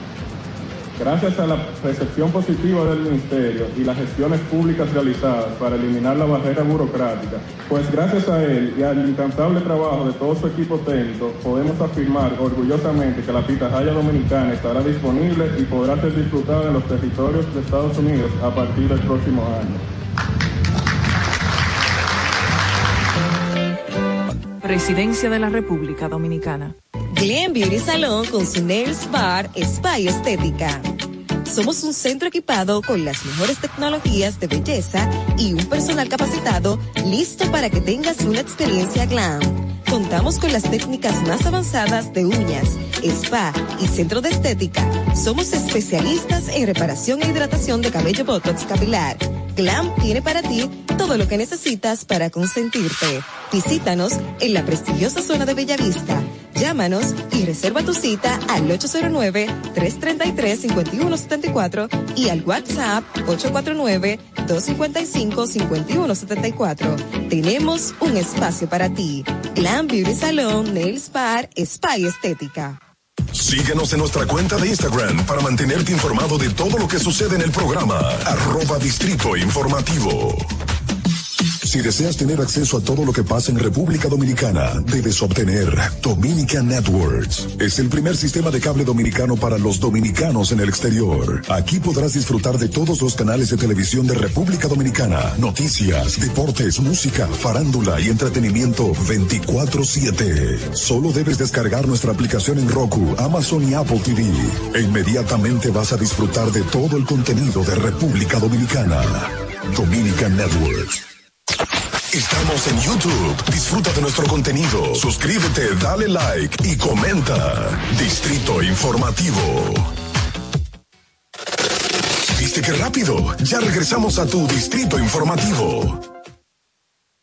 Sin salud mental, no hay salud. Tu vida gira en torno a tus pensamientos, emociones, estados de ánimo, sentimientos y conductas. Para tratar tan importantes temas, está con nosotros la psicóloga clínica Aide Domínguez. Así es, señores. Salud mental a las 7 y 51 aquí en Distrito Informativo. Vamos a recibir a Aide Domínguez, nuestra psicóloga de cabecera. ¿Cómo estás, Aide? Eh, la tenemos, la tenemos en línea, la tenemos en línea.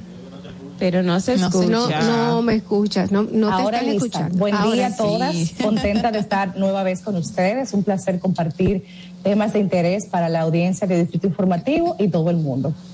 Así es, y nosotros felices de tenerte a ti, como siempre, guiándonos por el camino donde podamos ir de una forma más consciente, buscando la felicidad y nuestro bienestar. En el día de hoy vamos a hablar de, de el gaslighting. Efectivamente. ¿Qué es el gaslighting? Exacto, Aide, ¿qué es eso? Está muy de moda este término que aunque tiene pues una connotación en inglés, eh, significa luz de gas. Es una forma de maltrato psicológico donde la persona que te está maltratando altera tu realidad, pero de una forma muy persuasiva y muy manipuladora, donde muchas veces no te das cuenta de que te están alterando la realidad a esos niveles. El término luz de gas se refiere a que te están poniendo borroso lo que está frente a ti. Es como que te lo quieren alterar para que tú dudes de tus capacidades o dudes de tu razonamiento. Es algo que se usa muchísimo actualmente por el- la variedad de disfunciones en la vida de pareja que estamos viendo y muchas personas en consulta refieren el sufrimiento que esto les, refiere, les da. Aide, esto es como, bueno, me llegó a la cabeza un ejemplo de que en el caso de la pareja, de que la persona haga algo que realmente te está irrespetando como su pareja y que te lo pinte de que no, que tú tienes la culpa de por qué yo hice eso. Más o menos va por ahí. Por ahí, efectivamente. Cuando la persona tiende a, esta es una de las formas de gaslighting, cuando la persona hace cosas malas, entonces proyecta en ti que tú eres quien se lo provocas, ¿no? Porque tú me llevas a. Y también tiene que ver con que tú, como aludida, te culpes y te avergüences porque tu pareja hace tal o cual cosa. ¿Tú has visto, tú has visto tremendo problema, ¿eh? O sea que es como tú asumes la responsabilidad de algo que hizo. Él hizo eso porque yo eh, hice Claro. tal cosa, yo lo Y provoqué. pongo un ejemplo. Puedo poner un ejemplo ahí mismo para aprovechar el, el tema. Él está tomando mucho. Pongamos el ejemplo, él está tomando mucho. Puede ser ella, ¿eh? No importa. Entonces, cuando viene borracho y hace un desmadre en la casa y no hay quien pueda con él y está con, con todos los achaques, la resaca, y la pareja se enfurece, se enoja o se aleja, entonces, ¿qué dice el que estaba bebiendo? Es que tú no dejas que yo me divierta. Es que por todo tú eres un show. Eso fue un traguito. Es que tú te pones así y yo no te soporto porque tú te pones así. Por eso que yo estoy lejos de ti, me voy a beber con los amigos porque tú estás tan enojona y tan agria que es mejor estar fuera de aquí, tomarse unos tragos para botar el golpe. ¿Se dan cuenta? Eh, O cuando también en la casa, que no está mucho tiempo, dices que yo no puedo estar en esta casa porque aquí siempre es esto, que aquello, que aquello, que aquello. Es como por ahí. Definitivamente por ahí va, por ahí va el tema. ¿Hay alguna otra forma de, de gaslighting que pueda per- eh, que pueda distorsionar la forma en que uno o una la pareja o la víctima de, de gaslighting, bueno, específicamente tiene que ser un una mujer, eh, se sienta menos, se sienta que no tienen alguna capacidad, cómo puede cómo puede influir esta persona o cuáles son los rasgos que podemos identificar con que esta persona me está haciendo gaslighting. Claro, también hay otra forma de manifestarse y es que ya yo comienzo a dudar de que yo hice o dije tal o cual cosa, porque mi maltratador constantemente se enfoca en discriminar o desvalorizar mis conversaciones, los temas que yo abordo, los puntos de vista que yo ofrezco.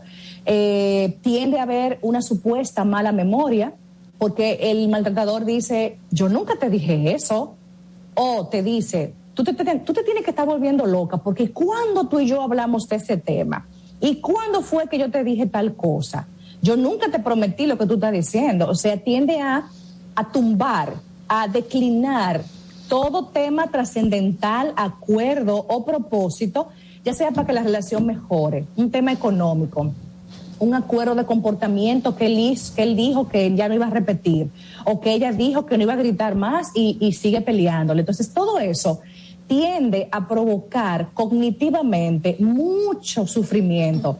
Comienzo a dudar de mis capacidades, comienzo a creer que sí estoy loca. Comienzo también a dudar de que yo haya dicho tal o cual cosa, porque recuerden, el que hace gaslighting es un manipulador persuade, tiene labia, como decimos en Dominicana, tiene esa capacidad de convencimiento.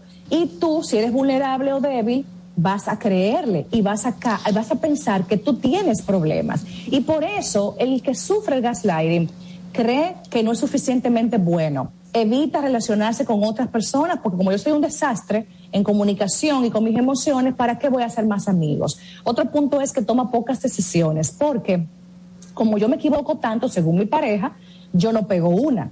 ¿Para qué voy a tomar decisiones importantes si yo voy a hacer un desorden de nuevo? Y también se disculpa por todo. Eh, perdóname, tiene una conducta sumisa, complaciente, no tiende a, asumir gerencia en su vida, autoridad, to- tener firmeza, porque el que hace gaslighting va desnutriendo el amor propio de la persona, va provocándote una sensación de inadecuación o de insuficiencia que terminan deprimiendo y, o creando ansiedad crónica en quien padece este fenómeno. Eh, Eso te iba a decir, y de todas esas características que tú definiste ahora mismo, obviamente llevan a que es un abuso psicológico, que es igual o peor que un abuso físico que pueda sufrir una mujer o un hombre en una relación de pareja. Y, y obviamente esto trae un desgaste. ¿Cómo la gente se va dando cuenta de que está siendo víctima de una persona como esta y en estas situaciones? Mira, es relativamente fácil para los que estamos afuera. Yo lo detecto así rapidito en consulta. Quien está siendo la víctima, obviamente lo duda, cuestiona, me dicen, Aide, ¿en serio? Pero eso, es que siempre hemos hecho eso, es que él siempre se comporta así, porque normalizan, como es desde el principio muchas veces. Entonces, ¿cómo se da cuenta una víctima? Bueno, comienzas a sentirte muy infeliz, porque todo lo que tú haces o dices es cuestionado, es discriminado, es ah, desvalorizado. Tú das una idea en la, vida de pareja y nunca se toma en cuenta lo que tú opinas o lo que tú propones. Cuando tú estás hablando, te interrumpen constantemente porque ya automáticamente piensa que tú vas a hablar una tontería. El gaslighting se, también se identifica porque cuando yo digo algo, expreso verbalmente una idea, el otro, a los dos o tres días, tiende a aparentar que yo no dije nada. que yo nunca mencioné ese tema. Por eso los acuerdos nunca se cumplen, nunca llegamos a mejora ni a evolución, porque nunca se cumple nada. Entonces, cuando yo reclamo, yo estoy loca, yo estoy desquiciada, tú sí fastidias, tú eres muy necia, porque es que tú peleas tanto, porque es que tú no me dejas ser como yo soy, no intentes cambiarme. Por eso dudo de mí, dudo de que lo esté haciendo bien, porque es tanto el maltrato psicológico, es tanta la desvalorización que yo siento que no valgo nada. O sea que esos síntomas, esos criterios que acabo de mencionar son sumamente importantes. Y obviamente hay, algo que no mencioné, pero que no se puede quedar. Yo tiendo a disculpar a mi maltratador, porque ya me ha minimizado tanto el amor propio que yo creo que él tiene más poder, que él es más inteligente, que él es más capaz que yo. Y yo me siento chiquitita y muy apesadumbrada por mi estilo de vida. Ok, nosotros eh, generalmente hay de, eh, obviamente, y, y, creo que es un asunto de lógica, atender siempre a quien es víctima de, de esto. Pero sí. si nos encontramos con una persona que con frecuencia tiende a hacer esto con sus parejas, que pasa de una pareja a otra pareja, a otra pareja, y eh, resulta pues eh, ser quien ejecuta este tipo de maltrato. ¿Cómo se trata a esta persona y cómo esta persona puede identificar que ciertamente tiene un problema que tiene que tratarse para superar? Claro, el, el violentador de gaslighting regularmente tiene un perfil de comportamiento sociopático, o sea, hay una una bajísima empatía, hay un ego despedido porque el que cuenta aquí soy yo y el que importa soy yo y mis puntos de vista y lo que yo creo y lo que a mí me interesa. O sea, tiende a, a parquear o a poner de lado a su pareja y a sus intereses. Esta persona a veces no se da cuenta de que está haciendo esto porque podría venir de hogares disfuncionales donde vio maltrato emocional y verbal entre sus padres o entre otras parejas cercanas o incluso entre personas que no eran pareja, un primo, un tío, una abuela que se comportaba de esta forma.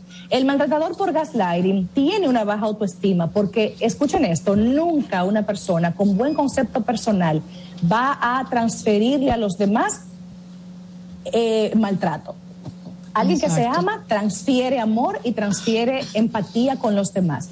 Otra, otra postura importante en el que eh, usa el gaslighting como forma de relacionarse con su pareja es que tiende a manipular y a alterar mucho la realidad, tiende a engrandecer o a empequeñecer las cosas según su conveniencia, eh, exagera o catastrofiza temas si le convienen, para verse víctima, para, verse, para que le cojan pena. Tiende a minimizar cuando el tema le compete a él. Pero eso no es para tanto, por eso fue un traguito, pero Exacto. yo no te dije nada, tú no seas tan ñoña, porque tú eres tan, tan sensible.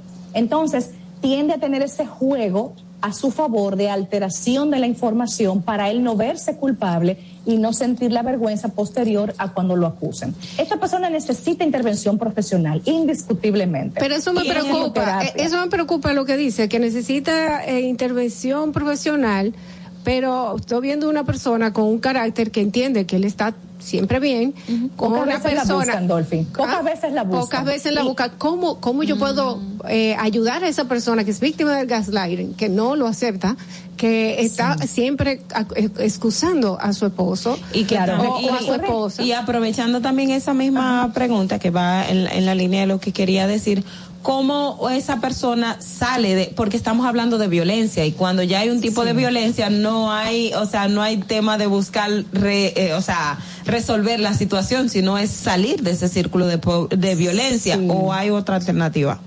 Mira, efectivamente, estas personas tienen un, una personalidad donde no captan directamente que tienen un problema o se resisten a creer que tienen un problema. Ellos justifican que es que yo soy así, es que yo siempre he sido así y todas mis novias o novios anteriores me, me tenían con esas características. Estas personas tóxico. han normalizado este comportamiento y como han vivido eh, de pareja en pareja haciendo esto, pues no vengas tú a fastidiarme porque yo soy así y no vengas a cambiarme. Cuando buscan ayuda de intervención psicológica es un trabajo importante que hay que hacer porque recuerden, ellos tienen esto para decirlo de forma popular, instalado, instaurado en su cerebro, como que eso es un comportamiento entendiblemente normal. Cuando son ayudados, muchos llegan a tener la suficiente humildad para reconocerlo y dejarse orientar y comenzar a modificar esquemas de comportamiento y pensamiento equivocado que tienen respecto a relaciones de pareja, a lo que representa un compañero de vida. Eh, tenemos que reeducar mucho, psicoeducar respecto a lo que es un, un acompañamiento de vida en pareja.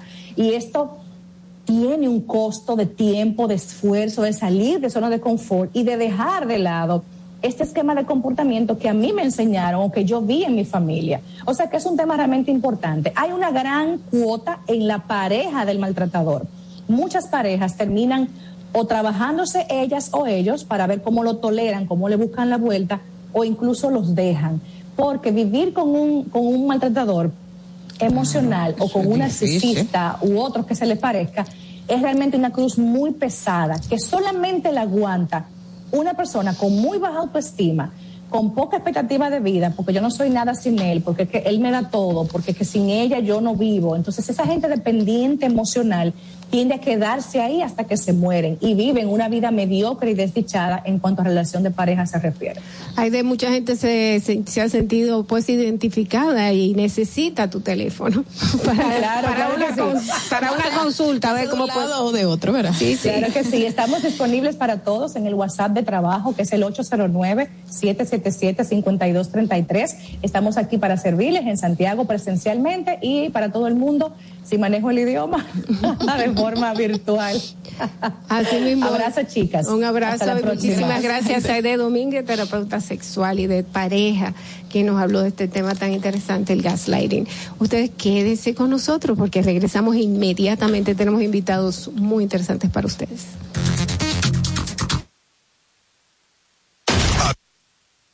De más contenido en tu distrito informativo.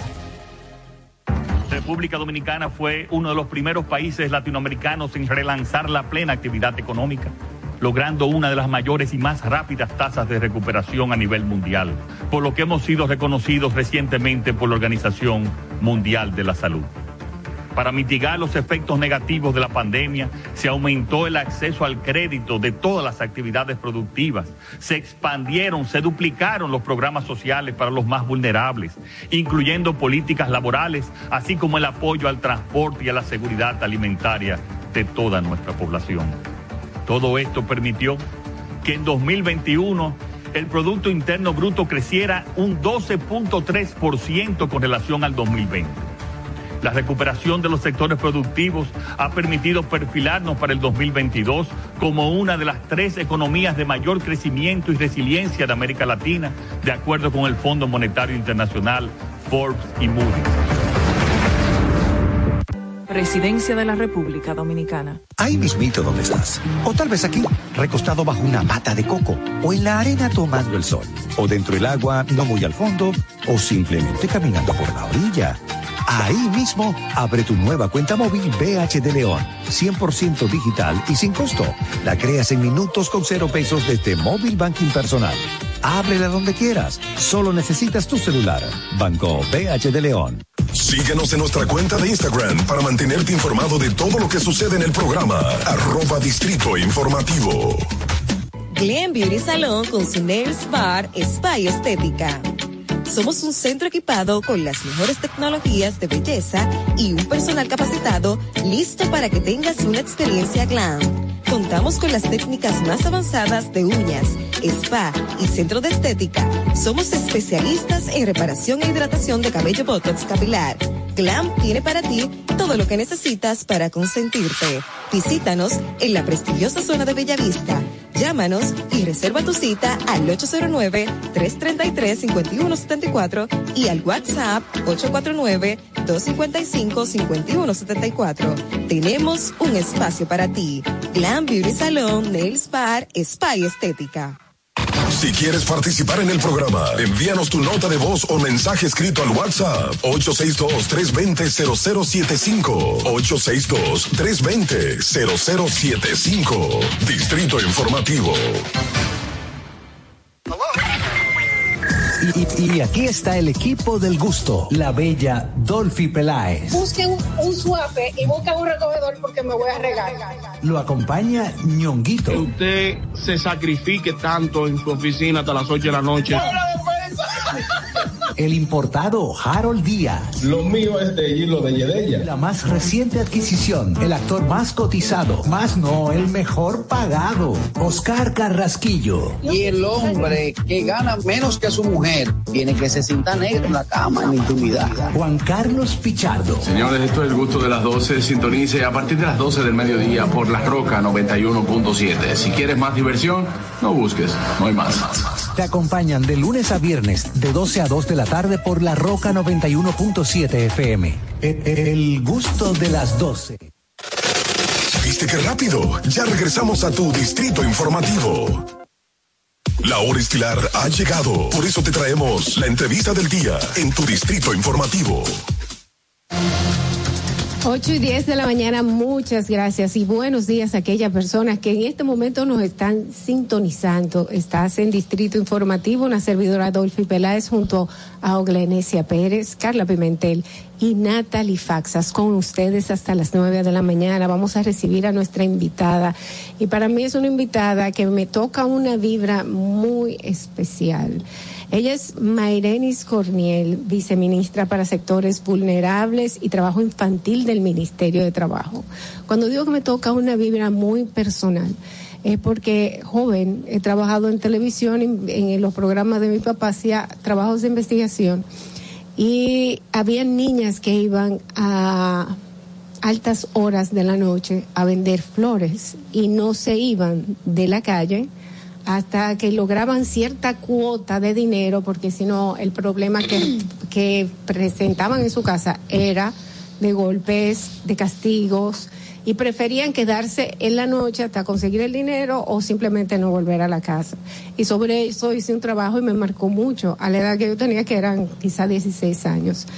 Eh, vamos a recibirla, vamos a ver cómo cómo vamos avanzando como país después de todo este tiempo, que de 16 a 52 hay tiempo. ha, ha, llovido, ha llovido. Eh, muchísimas gracias por venir y gracias por participar aquí en Distrito Informativo. Mairenis Corniel. Muchísimas gracias a ustedes, gracias Tolfi por esa introducción. Eh, me, me encanta que estés sensibilizada con estos temas. Gracias a las chicas Natalie y todas las demás obras, eh, pa, por esta invitación. Eh, sí, eh, ha habido un problema ancestral aquí con el tema de los niños en espacios públicos y los niños que, que hacen alguna actividad económica, aunque no todos eh, son de competencia del Ministerio de Trabajo. En el caso de esos niños que deambulan en las calles, en las esquinas, no entra de, dentro de nuestra competencia porque no hay un empleador aparente. Y el Ministerio de Trabajo actúa cuando tiene un empleador y un trabajador porque puede infraccionar, puede eh, dar un apercibimiento, una advertencia a la empresa o al empleador.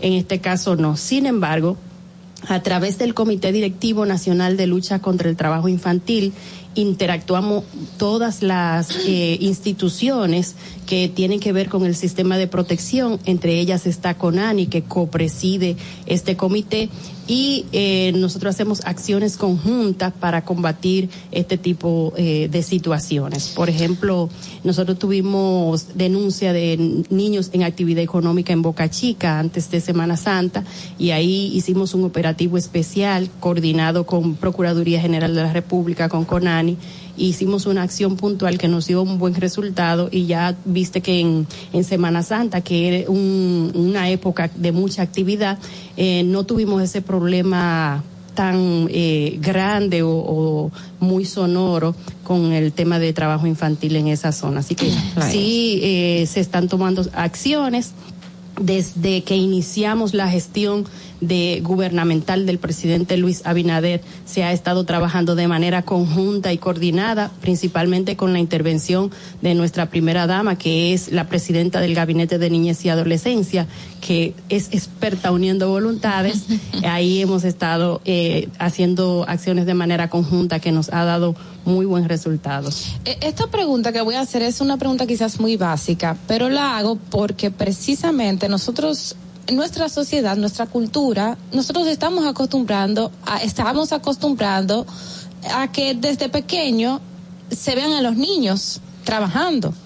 y uno a cierta edad, 16 años, bueno, Dolphy hablaba de, de su trabajo, pero Dolphy tenía 16 años.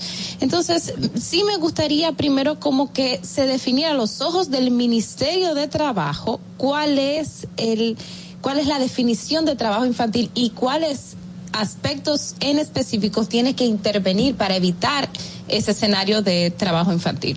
Bueno, lo primero que tengo que puntualizar es que el trabajo infantil básicamente en, en nuestro país está más, eh, o tú lo evidencias en el sector informal, porque las empresas formales son muy rigurosas con el tema de contratación eh, a menores. Y para contratar un menor se necesita un procedimiento y hay que ver si está en edad permitida.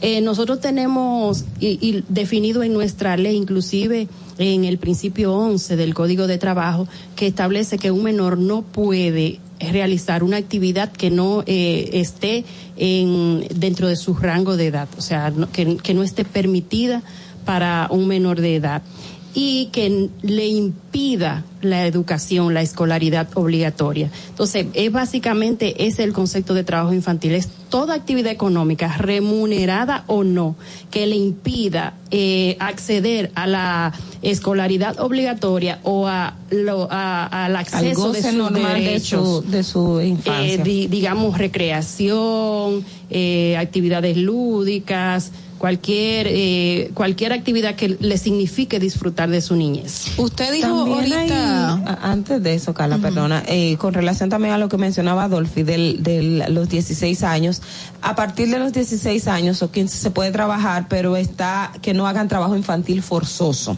porque también a partir de esa edad se puede como una, una forma de que el menor pueda empezar a insertarse en el mercado laboral siempre y cuando no sea una actividad forzosa. A los 16 años, el menor eh, de edad ya es eh, mayor para fines de trabajo. Sin embargo, como puntualiza Ogla, eh, hay ciertas condiciones y no puede estar en trabajos peligrosos e insalubres que le signifiquen un riesgo para su vida, para su salud, para psicológica o física y no puede estar en peores formas de trabajo infantil, que el trabajo peligroso es parte de las peores formas de trabajo infantil.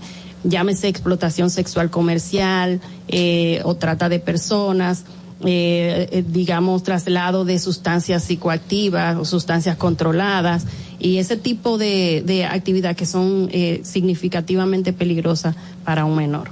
Usted mencionó al inicio de, de su intervención el tema de identificar que los menores realmente estén haciendo un trabajo. Los niños que deambulan en la calle, eh, obviamente, como no tienen una persona que los está dirigiendo, no hay manera de identificar. Aparente. Aparente, exacto, Una no hay manera formal, de identificar. Una persona formal. Exacto, no hay una persona formal. Entonces, estos niños, por ejemplo, niñas que aparecen con flores en las esquinas, que, que se ve que tienen que vender una determinada cantidad de la misma, o dulces o demás, hay una manera de identificar si están siendo regidos por algún adulto y que se haga un trabajo desde el ministerio. Sí, eh, desde el ministerio no, porque como le, expliqué, es un trabajo que lo hacemos conjunto y coordinado con CONANI. Esa ya es una jurisdicción de CONANI que nosotros apoyamos.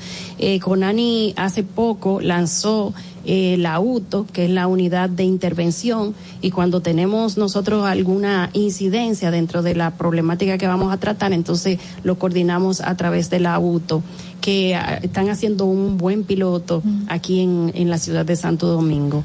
Recientemente, el caso de la joven que le rasuró la ceja a- al niño, pues dijo que eh, en ese barrio estaban utilizando los niños de mula. Eh, en este caso, ustedes van a la a, a- Conani, ustedes eh, tienen alguna intervención para que para que esto esto esto deje de pasar o investigar o simplemente se manda al Ministerio Público. Mira, es que nosotros eh, interactuamos, pero cuando no tenemos competencia, lo que hacemos es colaborar con la institución que lidera esa, esa acción. En este caso, ese es un delito. El, el, la- el cargar sustancias controladas es un delito. Eh, entonces ya eso lo tiene que eh, trabajar directamente Procuraduría, porque nosotros no, no, no podemos, eh, digamos, hacer una acción directa para un delito de esta naturaleza. Cuando tenemos un, una denuncia en una empresa formal o no, que involucra un delito y, y aunque tenga un empleador aparente, si hay un delito, nosotros coordinamos la acción con Procuraduría General de la República, con CONANI y las instituciones que pueden eh, accionar directamente contra ese delito. Hay también un aspecto importante y es sobre la data de las estadísticas de trabajo infantil. Me decías, y bueno, ya te comentaba que no están actualizadas, pero que estaban o iban a hacer algún trabajo en ese sentido. Por favor, cuéntenos qué se está haciendo para actualizar la data de trabajo infantil que está creo que es desde el año 2008 o más abajo. Sí, desde el año 2020 eh, está pendiente la actualización de esa data. Ya se está trabajando, la ONE, que también forma parte del Comité Directivo de Lucha contra el Trabajo Infantil, tiene eh, ese trabajo bien avanzado. Nosotros como comité hicimos un POA, una programación de este año eh, de manera conjunta aparte de que cada institución del comité tiene una acción puntual para trabajar el tema de trabajo infantil y la lucha contra el trabajo infantil, hicimos también un POA conjunto que incluye ese compromiso de la actualización de la data. Qué bueno. Y, se nota que están trabajando y, bueno, fuera de la pausa estábamos resaltando algunas actividades que se están llevando a cabo también. En este mes específicamente, ¿qué están haciendo desde esa dependencia del Ministerio de Trabajo? Bueno, en este mes eh, lanzamos ya el día 15 a propósito de la celebración del día 12 de junio, que es el Día Mundial de Lucha contra el Trabajo Infantil, una campaña eh, cambiando patrones contra el trabajo infantil. Tú sabes que aquí hay un patrón, una cultura de, de, trabajo infantil. La gente piensa que el niño que trabaja es un niño de bien, pero el, el trabajo limita al niño de sacar todo su potencial. Y, y, fomenta la cultura de, de, la pobreza. O sea, un niño que, que va, trabaja, trabaja y no se prepara, no tiene unas oportunidades como el, que, el niño que, que se prepara. En este caso, nosotros estamos ilustrando la campaña con un rompecabezas de un niño eh, que, eh, que está en alguna actividad económica y un rompecabezas de un niño completo que va con libros, que está jugando, y para que nosotros como sociedad transformemos eso que tenemos que quitar del niño que trabaja para el bienestar del niño, para ilustrando a un niño como debe de ser, con una niñez feliz y plena, como decíamos. Mira, qué bueno que, resaltó el tema cambiando patrones. Es muy difícil cambiar patrones y más que un niño, si hay en una casa un colmado, el niño tiene que comenzar a vender o llevar ciertas cifras y puede ser que en la tarde vaya al colegio, pero en la mañana tiene que dedicarse al colmado. ¿Cómo desmontar ese patrón cultural que, que está arraigado en la población? Eh, es que yo yo pienso que lo principal es la sensibilización y, nos hemos enfocado desde el inicio de la gestión en sensibilizar. Eso nos ha dado muy buen resultado, porque es que hasta que tú no le dices a un padre que tiene un niño en un colmado o una niña, que cualquier persona que venga a un colmado, tú no sabes cuáles son las intenciones, que puede vulnerar sus derechos, que puede acosar un niño o un niño que esté expuesto a bebidas alcohólicas en ese colmado, que pueda eh, motivarse o incentivar el consumo de alcohol eh, pone en riesgo su vida y es, es, que no es solamente en la actividad comercial en, aquí en la en la urbe o sea en el campo eh, si, si están sembrando plátano, el muchacho tiene que sembrar, cosechar. Eh, atender la vaca. Atender vaca. Eh, no, de hecho, ordeñar se, ve eso como una forma de educar a los hijos en el valor del trabajo, del ganarse dinero. de lo que cuesta el dinero, de cómo hay que cuidarlo, de cómo se manejan las finanzas personales, todo eso. Así es, se lucha contra todo Pero nosotros como Ministerio de Trabajo y, y en articulación desde el comité que Agricultura, el Ministerio de Agricultura forma parte de, del Comité Directivo Nacional. El año pasado hicimos una jornada en todo el país de sensibilización. Nos dirigimos a cada punto donde hay una regional de agricultura y ahí dejamos con los técnicos que tenemos diseminados en el país, eh, articulados con agricultura, eh, formaciones y sensibilizaciones. Y déjeme decirle que hemos he tenido una buena retroalimentación de esas sensibilizaciones. De hecho, hace poco eh, que también en eso estamos trabajando este mes. Hoy mismo, después de aquí, vamos a un taller de, implementación del método Darse, que es un método de educación popular que, que, estamos llevando para que todas las comunidades estén a tono con la problemática. Y recuerdo que en Constanza, cuando hacíamos la prueba, que hicimos una, una formación allá de facilitadores, salía a, colación precisamente esa, eh, bueno, porque Constanza fue hace un tiempo declarado el, el, único municipio de país, del país declarado libre de trabajo infantil. Eh, esa vivencia que ellos tienen. Hay una persona que, de hecho, en este mes también tenemos un panel de, de de, digamos, rememorando con personas que, han, que salieron de trabajo infantil y pudieron calar que hay una persona de Constanza que salió de la agricultura. Pero eh, lo traigo a colación porque en esa sensibilización había un productor que después, que era parte de, de la presidente como de todas las eh, asociaciones, y él decía que a partir de ese conocimiento que nosotros llevamos, de esas informaciones, eh, en, su, en su parcela ya no iba a ir un niño a trabajar. O sea que la sensibilización funciona y cuando tú la focalizas de manera correcta.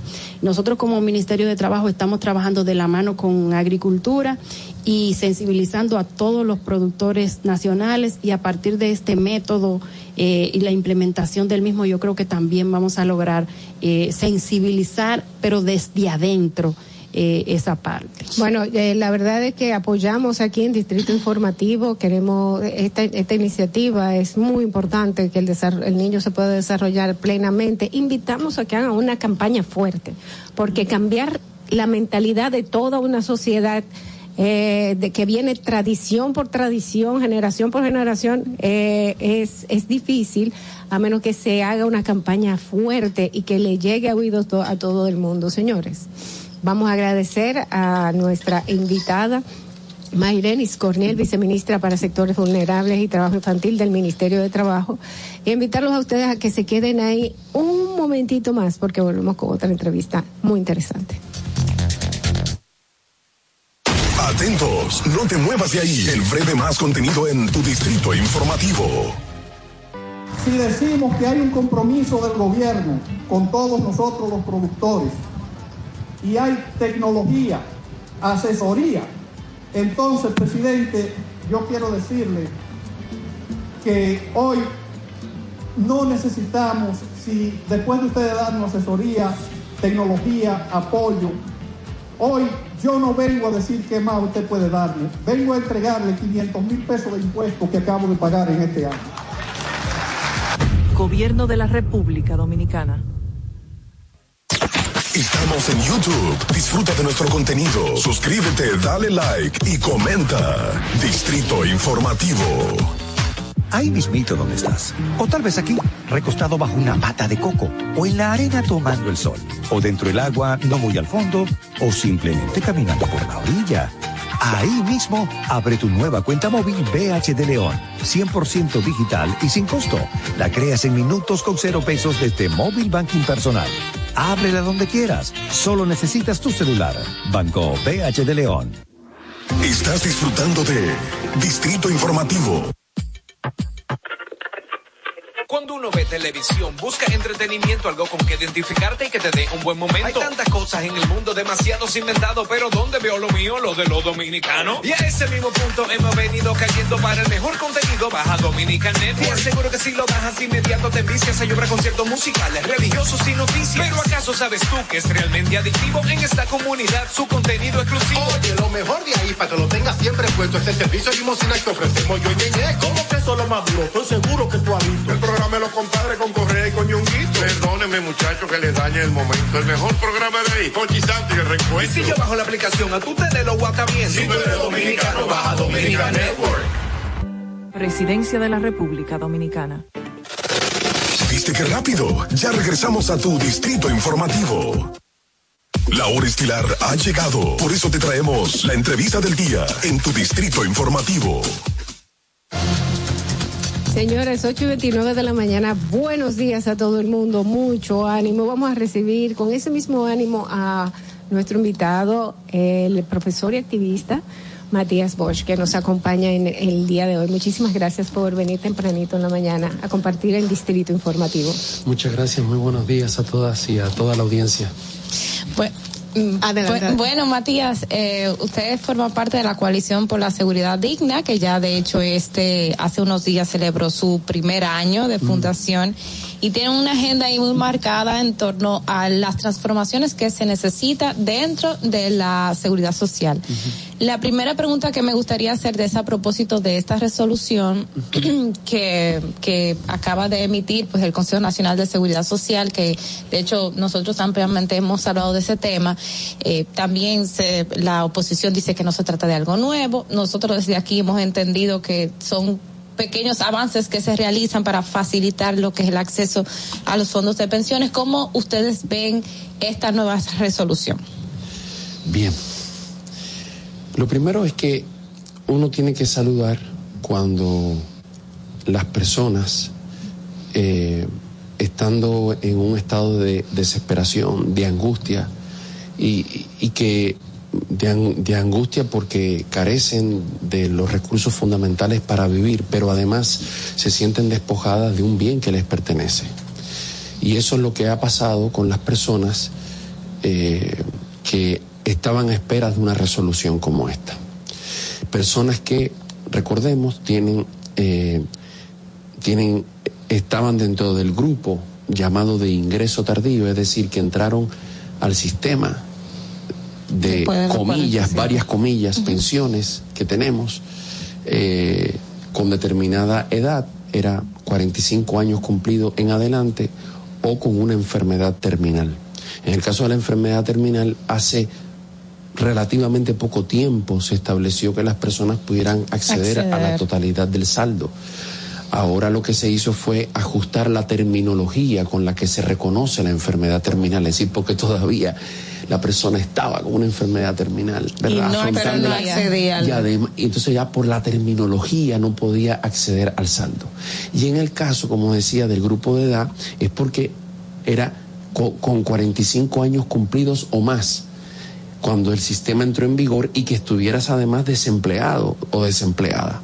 Entonces lo que han hecho es correr un poco porque habían personas que porque cumplieron, o sea, cumplieron 45 años literalmente días después, días después de la entrada en vigor del sistema, no estaban están están porque yo conozco ahora personas uh -huh. que ahora pasan de los 60 tienen más años de 60 años claro. están desempleados no van a conseguir un empleo o lo ven altamente difícil sí por las características de la economía además que tenemos y eh, entonces no podían no habían completado las famosas 300 ni siquiera 60 las 300 cotizaciones, cotizaciones. Uh -huh. eh, para la pensión mínima. No habían cumplido ni siquiera con las 300. No estaban empleados ni empleadas, pero tampoco cumplían con el requisito hasta por días para acceder a su saldo. Bien, eso, entonces ahora lo que se dijo es, mira, así como con las personas con una enfermedad terminal se, se reconoce la terminología local para reconocerles esa condición, ahora pues entonces se va a considerar con una resolución que los 45 años no son cuando los cumple, sino que de, al día siguiente de tú haber cumplido 44 años, tú empiezas a vivir el año 45. Entonces ya a partir de, de ese día siguiente a los 44 se, se, te va a reconocer. Se va a contabilizar. Ahora, como ya consumí un tiempo respondiendo esto, pero que uh -huh. es importante para que las personas entiendan, puedo entonces hablar ya en detalle de lo que esto significa en, pero, pero, eso depende de ustedes, no, no quiero no, yo, no, yo Antes de, de, lo que significa, quisiera que usted sí. me responda, qué bueno que está aquí, esta sí. partecita. La misma resolución, bueno, la misma ley indica que este grupo de personas que no completaban obviamente esa cantidad de cotizaciones y pasaban los 45 años, les iba a ser contemplado o completado con un fondo desde el Estado. En este caso, esta nueva resolución, ¿qué pasó con ese fondo y no, qué se va a hacer en ese no, aspecto? No se ha hecho nada ni se va a hacer nada porque lo que lo que estaba contemplado en lo que está contemplado en la ley 8701 es que las personas eh, que estaban en el en el antiguo Instituto Dominicano de Seguro Social, pasando a la FP se le iba a otorgar un bono de reconocimiento por los años cotizados, que era como decirle, el Estado te debe un dinero. Por, por, los años que cotizaste. Lo que se ha hecho es que las personas que estaban en el IDSS, eh, eh, eh, eh, vamos a decir así, el, el, a través del Ministerio de Hacienda se le está pagando la pensión. Es decir, no, no, al final ese bono nunca se ha efectuado. Entonces, lo que, lo que para completar la respuesta a la pregunta, el punto es el siguiente. ¿Por qué hablan, por qué de cierta manera se, se dice, mira, cuál es la novedad? O sea, bueno, primero porque, porque ya a casi 200 mil personas se le ha estado entregando su saldo porque cumplían con el requisito de la ley. Es decir, sí, eh, en términos de, para el grueso de las personas no hay ningún cambio. De hecho, ¿por qué se habla de 25 mil personas? Se habla de 25 mil personas porque son las que están en el rango entre 44 y 45. Son las personas que no entraban dentro de la, dentro de la categoría, que estaban pasándola igualmente mal, pero no estaban. Eh, es decir, lo único es que se amplíen 25 mil personas más ese grupo. Pero para que le pongamos número, primero, en términos del grupo total, nosotros tenemos unas 700 mil personas, casi 700 mil personas que entraron al sistema con 44 años o más. 700 mil a la hora de entrar en unas 44. Eh, casi 700 mil con 44 años o más. A esas, a unas 190 mil ya se le ha estado entregando el saldo y ahora se añaden unas 25 mil. Nosotros estamos hablando de casi 500 mil personas que siguen en un limbo, que siguen en sin solución, porque o no tienen o no o no han podido reclamar su saldo, no han podido cumplir con todos los requisitos. Oye, la inmensa mayoría o sencillamente, como conocemos mucha gente, se ven obligadas, si tienen la fortuna, a seguir empleadas y empleados hasta sin saber qué horizonte de edad, porque saben que lo que les va a tocar es quizás ahora ya con 44, pero a lo mejor entran con 43 que no les va a tocar, que no cumplieron el requisito, que no les van a entregar el saldo y que si les tocara una pensión les va a tocar una miseria. Y ahí vamos al punto.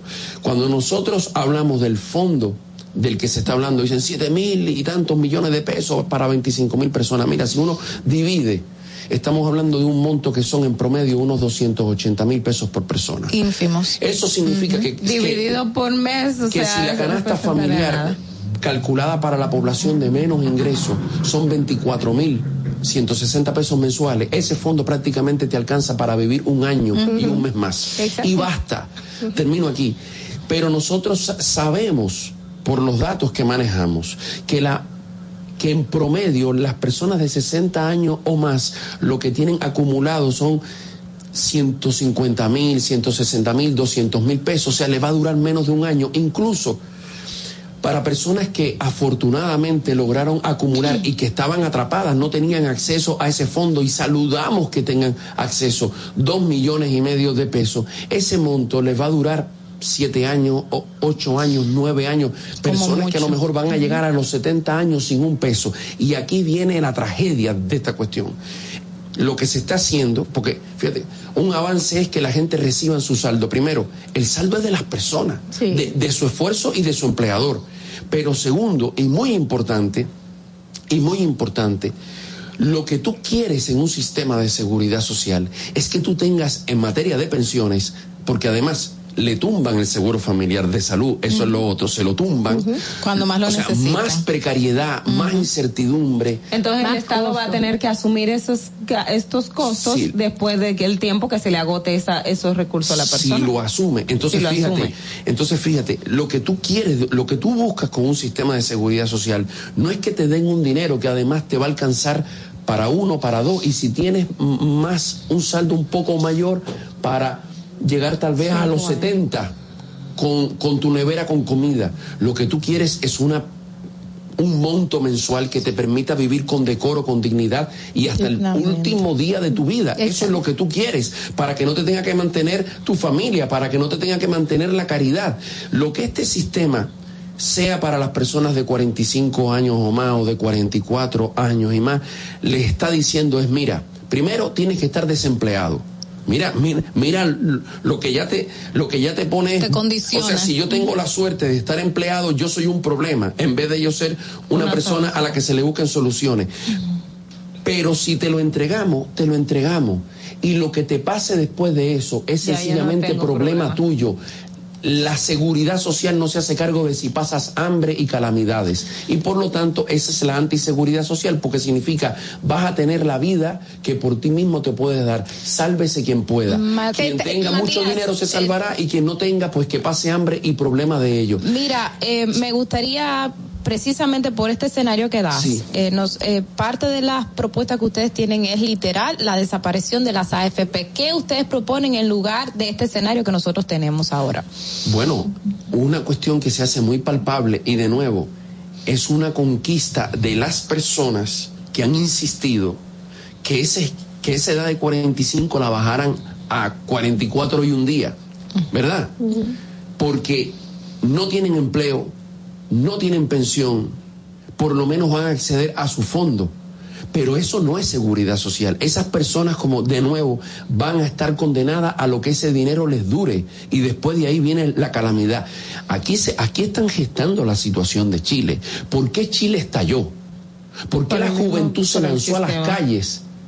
contra un sistema de AFP en el que no estaban recibiendo. sí, sí, sí, sí, te voy, te voy a responder. Mm. Porque la juventud chilena o la juventud colombiana está manteniendo a sus papás y a sus abuelos que durante años cotizaron, su dinero fue utilizado para que las AFP acumularan, como han acumulado aquí, más de 80 mil millones de pesos, pero a la hora de su retiro o le dan una pensión de miseria o le dan su saldo que cuando lo dividen en meses o en años saben que, a los 65, a los 68 o a los 70 no van a tener un solo peso y se van a quedar en la nada, en el, en el limbo económico. Entonces, lo que nosotros proponemos es que este sistema, como no es de seguridad social, no es de pensiones, el tema no es la desaparición de las FP, el tema es las pensiones de las personas no pueden estar condicionadas a lo, a lo que logró ahorrar por sí misma, porque la inmensa mayoría de las personas solamente va a ahorrar un monto que le va a durar muy poco tiempo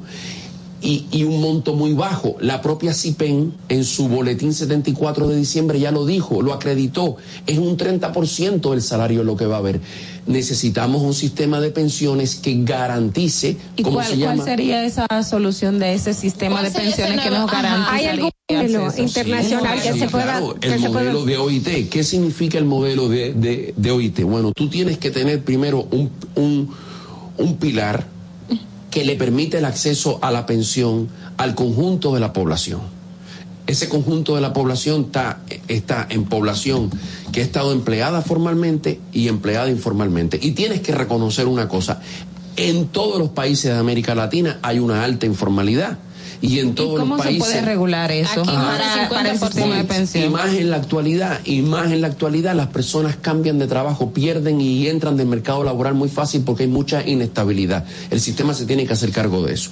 Lo que, lo que hay que crear es un sistema que tenga los incentivos primero para que si estás en la formalidad o, en, la informalidad. o en la informalidad tú cotices. Pero primero tiene que haber una pensión universal para que todo el mundo pueda, para que ninguna persona con más de 60 años tenga que estar pidiendo dinero en la calle o haciendo un SAM para poder comer. Segundo, tiene que haber un sistema justo. ¿No les parece? O sea, yo creo que parece que es lógico que si yo cotizo, que si yo cumplo con mis aportaciones, pues cuando llegue la hora en que yo lo necesito, yo voy a tener una pensión que va a cubrir un porcentaje decente de mi salario posiblemente no será el 100%. Entonces el pero Tiene que haber, pero tiene que haber una tasa de reemplazo que me permita cubrir por, ojalá, el 70 o el 80% de mi salario. Una pregunta. Y que yo sepa que eso lo voy a tener desde la edad en que yo me merezca retirar por ley y que lo voy a tener hasta el último día de mi vida. ¿Y quién, entonces, quién entonces sería el responsable de dar esta seguridad social? Una institución, una institución de carácter público cuya finalidad no es generar generar ganancias y usando tus fondos de pensiones para, eh, eh, para generar una rentabilidad para la para la firma, mientras las pérdidas son tuyas, como pasó ahora entre enero y marzo, que le dijeron, ¿sabes qué? Invertimos mal y bajó el valor del dólar, pero además se nos perdieron 72 millones de dólares. Problemas de la gente. Es decir, una institución pública, como pasa en todo el resto del mundo. Solo en nueve países tenemos este sistema. ¿eh? En el resto, en el resto de los, de los, países donde se implantó se desmontó y en la mayoría nunca ha existido una institución como es el Banco de Reserva, una institución como muchas instituciones de carácter público, que no significa del gobierno, que funcionan maravillosamente bien y nadie va a dudar de que confía. Nadie. Eh, por ejemplo, nosotros tenemos en, el, en materia de seguridad social una FP que se llama Reserva y nadie dice nada sobre su manejo adecuado y su manejo administrativo adecuado. Todos conocemos Senasa y nunca vemos a Senasa implicado en un escándalo, es decir, una institución pública cuyo único objetivo sea garantizarle a las personas una pensión oportuna y que las ganancias entonces se reinviertan al mismo las ganancias, Que, las ganancias vayan en favor de las personas y que el dinero además se invierta de una manera que genere oportunidades de desarrollo para el país, ¿no? Porque ahora lo invierten todo en endeudar al país para ganar una rentabilidad fácil. Quiero plantear un escenario que es el que han planteado muchísimos expertos, bueno, los mismos creadores del sistema de seguridad eh, social nuevo del 2001 hacia acá. Y es que antes teníamos el sistema de reparto, que obviamente según ellos, traía una carga masiva al Estado. ¿Por qué? Porque yo, como joven, tenía que trabajar para que la persona que estaba pensionada pudiese seguir recibiendo ese, esa pensión y que todo el mundo, y era lo que se quería plantear después, eh, antes de la creación del mismo, que todo el mundo tuviese una pensión, pero según ellos implicaría que yo tendría que trabajar para que mi papá pudiese tener esa pensión y el Estado, si yo no trabajaba, tenía que cubrirla. Es decir, como que hacía un hoyo y no era sostenible. Entonces, a la creación del nuevo sistema de seguridad social, vino ese cambio radical para no cargar al Estado ni al gobierno, que se iba a hacer cargo de mucha gente sin poder generar. En ese aspecto que ellos plantean, de que obviamente eso iba a ser una carga económica para el país, ¿Cómo podríamos hacer algo diferente que no sea una carga económica para el país? Fíjate, la carga, los sistemas de pensión, todo lo que cuesta dinero hay que pagarlo. Sí. Lo que pasa es que hay que eh, separar el discurso de la realidad. Lo, tú, tú, acabas de enunciar muy bien cuál fue el discurso, el discurso la de promesa. claro, exacto. Bien. Lo que ¿quiénes, ¿quiénes cargan con este sistema? Con este sistema cargan todas las personas que trabajan y todos los empleadores del país, que el 95% son micro, pequeñas y medianas empresas. Con toda la población, con toda la población que no está dentro de este sistema porque no le genera rentabilidad segura a las FP, porque trabajan en la en la informalidad, etcétera. ¿Quién carga? Cargan primero las propias familias. Carga el dominicano o la dominicana que se fue, que manda la remesa para que su papá, su mamá, su abuelo, su abuela, su tío pueda comer.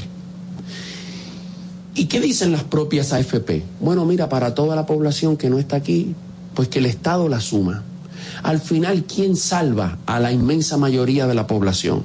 Cuando tú sabes que, primero, más de la mitad no está en el sistema, y la otra mitad, en general, en la actualidad tiene un fondo en promedio que no supera los 200 mil pesos. Lo que tú tienes es una catástrofe social que lo carga las propias familias, las propias personas, las propias personas de más de 60 años que las ves trabajando, incluso pasando calamidad en un trabajo que no debería ser. ¿sí? Y, y para las propias FP las va a tener que cargar el Estado porque ellas no tienen respuesta para eso. Ahora, el Estado para las FP sí es bueno para algo. Para que las FP, nuestro dinero, lo inviertan en bonos del Ministerio de Hacienda, en certificados del Banco Central. Y le sirven de préstamo al Estado. Y entre todos nosotros le paguemos a las FP los intereses ¿sí? con, con, los recursos públicos y ellas obtengan sus ganancias. O sea, para, para generar la rentabilidad, la carga sí es buena que la tenga el Estado, pero para asegurar pensiones es la catástrofe. Y en el Entonces, caso. ahora, lo, perdona, lo que sí, lo que es una cara, ahora piensa tú, esta realidad que hemos descrito, mientras las AFP han absorbido más de 80 mil millones de pesos. O sea, mientras le dicen a las personas, las vamos a, beneficiar devolviéndole, sí, devolviéndole su saldo. Y después, si pasan hambre, problema suyo. Mientras hay una persona que lo que va a recibir, y además no se saben cuántos, porque casi seguro no va a ser en un solo pago del 100%. Hay que ver en cuánto No, se lo dividen, en cuántos plazos. Mientras a una persona le dice, mira, te vamos a dar 200 mil pesos, o hasta un, quizás más, porque tuvo la suerte de poder acumular más. Las AFP han absorbido ya más de 80 mil millones de pesos. O sea, es el mundo al revés. Quienes deberían ser protegidos son, son quienes viven en la angustia y en la zozobra. El Estado tiene que acudir en su auxilio, pero en modo de beneficencia. Y quienes administran el dinero están bollantes en riqueza y el Estado les está dando nuestros recursos, nuestros impuestos, le están dando la ganancia. Entonces lo que nosotros tenemos que hacer no es inventar la rueda, es hacer lo que hacen todos los países. Un sistema que es público en el sentido de que no es de una empresa que, que gana el dinero con él, un sistema que es de todas y de todos, que recoge cotización de- del, del- del trabajador, la trabajadora, del empleador y del Estado, lo pone en un fondo y con eso la persona sabe que a la edad que corresponde por ley le va a tocar una pensión, que esa pensión va a ser de un para- 80% de su, de su salario y, y nadie se la va a quitar hasta el día en que se muera. Pero para ver si Eso es lo que hacen los países. eh, sería como crear una especie de cenaza. Otro sistema de para reparto. lo que es cenaza en, para, la, se- para, para la salud. Los sistemas, los sistemas de pensiones basados O sea, en una versión de cenaza para las AFP. Lo que lo- quiero los sistemas de pensiones que funcionan con las AFP son los sistemas de sálvese quien pueda, que para la mayor, que para la inmensa mayoría, incluso para los, los que tienen mejor salario, es una miseria.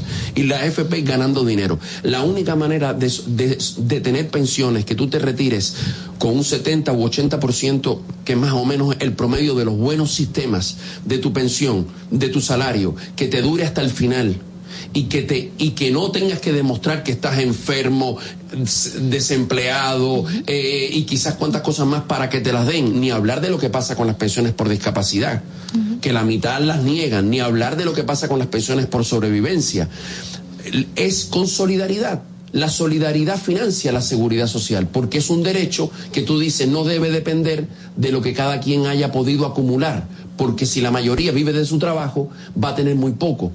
La, la seguridad y la seguridad social no puede ser seguridad para el administrador del dinero, tiene que ser seguridad para las personas. Matías, hablabas eh, y precisamente en el sistema de, de OIT que planteas que las personas puedan estar los formales y los informales. Aquí Sí. hay un problema muy serio de cómo tú tener eh, esas entradas del sector informal, porque lógicamente está su nombre que es informal. ¿Cómo en un sistema se puede garantizar para esa población que no está regulada acceder al, a- a- o estar en la seguridad social? Y dos, la parte del- de los aportes que haría. O sea, actualmente hay un porcentaje de que el empleador em- eh, da un- una parte y del empleado sale otro por ciento para ese fondo de pensiones. En ese nuevo sistema. ¿Se contemplaría o se puede contemplar esto mismo o hay un porcentaje distinto para garantizar la sostenibilidad del mismo? Bien, te respondo. Lo primero es que nosotros hemos presentado un proyecto como Coalición por la Seguridad Social Digna que, que aborda de, de manera seria y rigurosa lo que, lo que está en la ley 1320, que tiene que haber una modificación integral. Y nosotros hemos propuesto un pro- no solamente unos diagnósticos, unos documentos, sino un proyecto de modificación integral.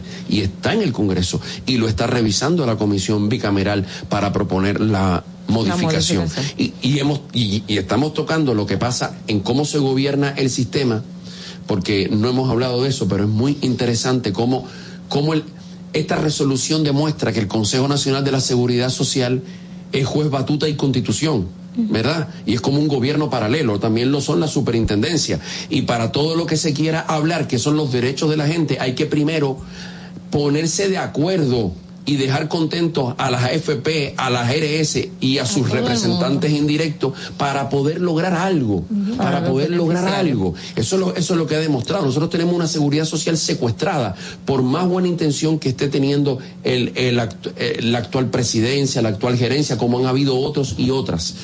Y también el tema de la salud, porque lo que nosotros planteamos es que tiene que haber un seguro nacional de salud que le dé cobertura a todo el mundo sin plan básico. Yo les voy a contar un caso que está ocurriendo. Se nos va a ir el tiempo, Sí. Matías. Ahora nos queda mismo, un minutico. no, te digo, te digo rápido. Una persona que ahora mismo me escribió anoche, estoy tratándome con una de una alergia, de, mm, de una alergia rara. Mm, Me indicaron 16 analíticas, el seguro me cubrió 4. Y el medicamento que me, que me ordenaron cuesta 20 mil pesos y el seguro no me lo cubrió. El plan básico es la negación del derecho a la salud de las personas. Y las GRS también porque ganan dinero con no cubrirte. Ese es el negocio de las GRS. Por, por eso también ahí proponemos un SENASA para todos. Si hay un fondo individual de retiro, que lo haya complementario. Si hay un seguro particular de salud para una clínica, perfecto que lo haya, pero complementario. Mi deber legal tiene que ser en salud y en pensiones con institución que me garanticen las coberturas que tengo por derecho constitucional, o sea, derecho fundamental. Te respondo, posiblemente haya que hacer una transición, es decir, tú tienes que ver la manera en que la población informal la, la, la población trabajadora informal, que en su gran mayoría no es porque quiera, es no por los no salarios de miseria que se pagan en la formalidad en República Dominicana, la- la- las personas encajan y se integran al sector. Y eso es una transición donde hay experiencias internacionales.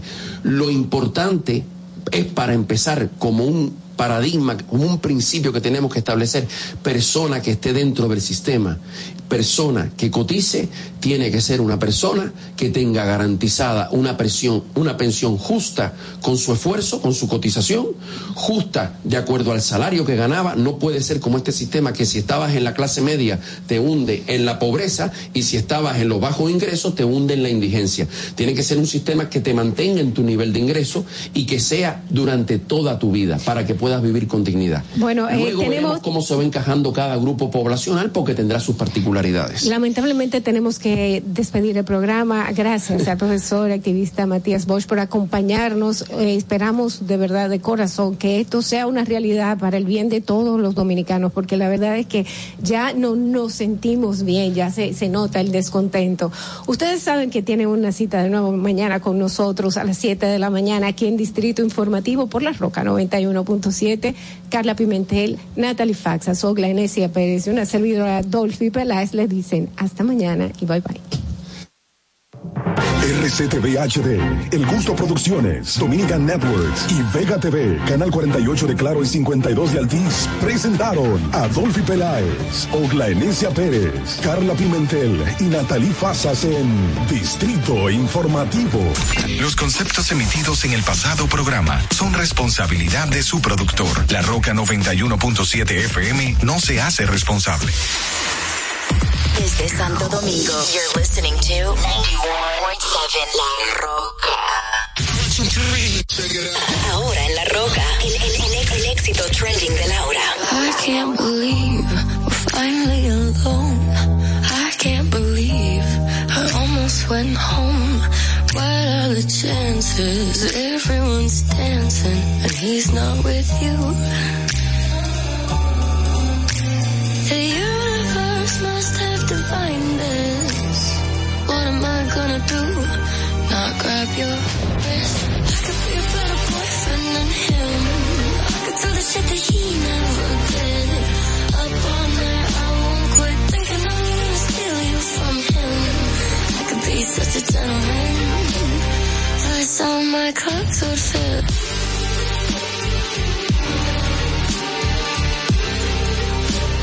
I could be a better boyfriend. I don't need to tell you twice. All the ways you can't suffice. If I could give you some advice, I would leave with me tonight. The universe must have divined it. Mm-mm. Ladies first, baby, I insist. I could be a better boyfriend than him. I could do the shit that he never did. Up all night, I won't quit thinking I'm gonna steal you from him. I could be such a gentleman so my clocks are filled.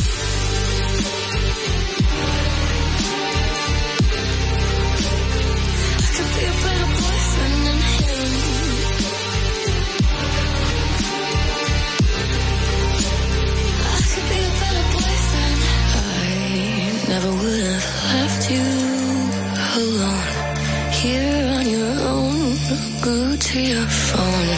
Never would have left you alone for someone else to take you home. I could be a better boyfriend than him. I could do the shit that he never did. Up night, I won't quit. I'm gonna steal you from him. I could be such a gentleman.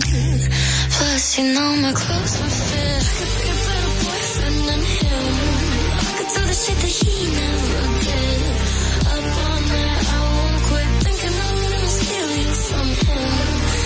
be such a gentleman. Plus all my clothes would fit. I've been through a lot, but I'm still flirty. Is everybody back up in the building? It's been a minute, tell me how you're healing. Cause I'm about to get into my feelings. How you feeling? How you feel right now?